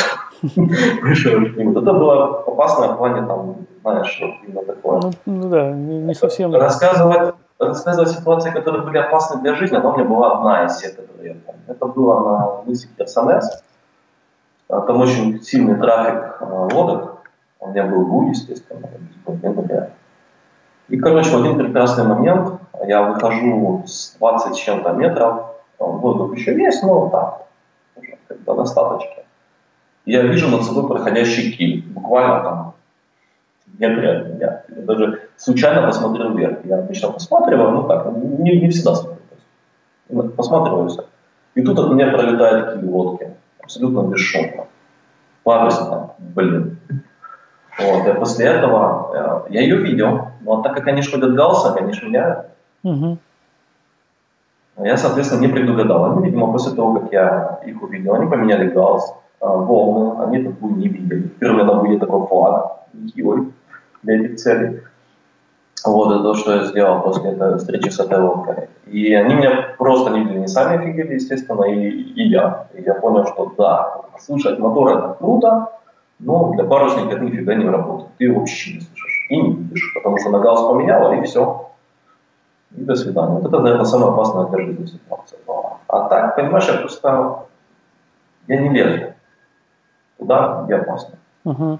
У меня слишком много увлечений, в которые бы я давно уже убился, если бы я туда лазил. Лыжи, парашюты, э, дайвинг, собственно, где тоже, если ты там по газам неправильно пойдешь, ты тоже приятнешь. Собственно, охота в разных местах. Ну, я просто туда не хожу. Я знаю, у меня, например, э, предел 30 минут для Средиземки. Я ниже не хожу, хотя могу, но я не пойду. Uh-huh. Вот. Я вообще, это вообще предел. Вот я на 30 пойду, знаешь, когда, когда я увижу группера, который убежал на 30. Вот я туда пойду и возьму. А так, ну, попытаюсь. А так вот, чтобы просто охотиться на 30, нет, я буду охотиться на 22-25, я туда даже ходить не буду. Потому что считаю, что лучше, знаешь, ну его болото. У меня на самом начале моей подводной охоты погиб товарищ э, в этом, э, на Кипре тоже подводный охотник, он, вот он был без. Вот все, вот, понимаешь, вот без тормозов. Он ночью там нырял по 20 метров, ходил там, с баллонами никогда не смотрел на эти газы, на компьютеры, ничего там как-нибудь. Вот, он просто один нырял на тридцатку э, на Кипре. Ну, все, blackout. Жена приехала с гробом. Э, это было давным-давно, очень там, не знаю, 12 год, Коля его звали, и это очень хороший пример, который показал, я видел компьютер его достали. Ну, как достали, ну, компьютер это был. И камеру потом достали, да, кстати, она у него была в руке, он сам последний момент бросил, там ничего особенного. Там 32 метра и э, до двух минут под водой и где-то 3 минуты между предыдущими игроками. Ничего такого, ничего супер. Ну, ласты короткие, соответственно, потратил больше кислорода. Возможно, забился перед этим нырками. Ну, и все, и ушел человек. Ну, зачем? Просто, mm-hmm. просто я не хожу, и все. Я mm-hmm. просто себе ставлю грани, знаешь, вот, типа, парашюток, бейджампинг нет, никогда. Хотя хотелось бы, нет, потому что я там убьюсь в фильме. Вот, там долго не живут. А, лыжи, фрирайд, ну, только не по лавинам, понимаешь, не, не лавина опасно. Если есть лавины, я вот туда просто не поеду. Вот, ну его болото. А, то же самое там с охотой. Вот 22-25, все, дальше я не хожу, потому что точно знаю, что я туда вернусь. Угу. Ну, Хорошо. Да, там акулу вижу, я, если вижу акулу, я сразу все. Я сворачиваю охоту, ухожу. Нафиг нам. Все.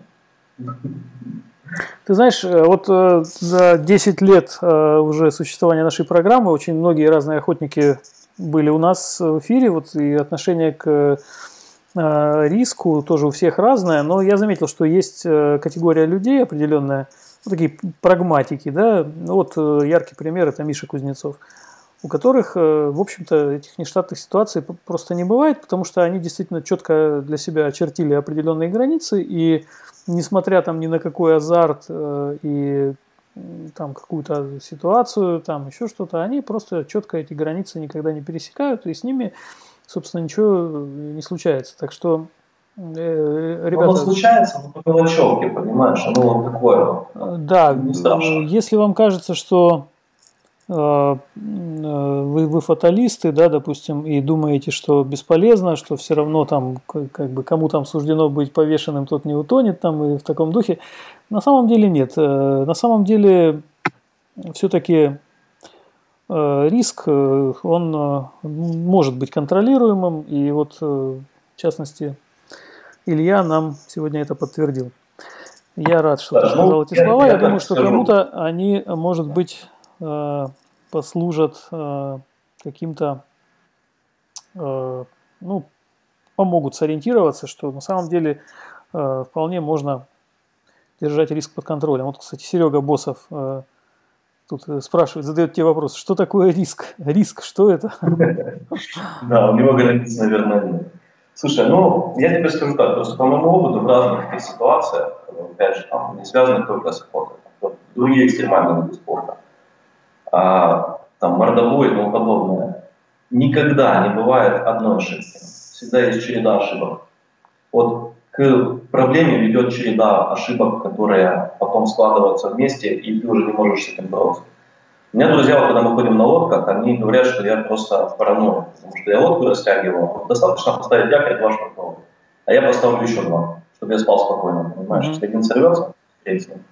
Вот, что мне не надо будет срываться среди ночи и просходим пытаться эту лодку, которую несет на камне ветром, давит, спасать, понимаешь, и целая. И лодка погибнет, команда, ну, проблемы, и лодка То есть я лучше один швартом привяжу, еще один, ничего страшного, я потрачу полчаса, но у меня будет еще один швартом. Точно так же, как Хотя. Там, и парашютом, и к тому же всему остальному. Лучше вот, убрать вот эту цепь. Если ты ее разорвал в каком-то звене, да, у тебя произойдет, произойдет вот эта проблема, произойдет вот это, но они произойдут отдельно. А если будет среднее звено, они создадут те проблемы, от которых ты погибнешь. Как правило, да, все э, несчастные случаи на охоте случаются не по какой-то одной причине, как правило, это цепь каких-то причин, соединившихся воедино. То есть часть, как минимум часть этих причин э, человек вполне мог бы убрать, как бы, ну, если бы он обратил просто на это внимание и лишний раз там немножко подумал. Какие-то вещи, безусловно, случаются независимо от нашего желания, но... Уже ничего не сделаешь. Да, но можно очень значительно снизить риск, э, просто немножко поработав головой. Э, вот, собственно, наверное, на этом мы сегодня на этой позитивной ноте и закончим. Ну, по крайней мере, у меня вопросы все закончились. Э, по традиции, если ты хочешь что-то добавить к сегодняшнему эфиру о том, к тому, что уже сказано, то прошу. Ну, что, что я хочу добавить? Могу только сказать, что если кто-то думает, что в Австралии тут клондайк порыга, и сюда надо собирать кучу денег и ехать, нет.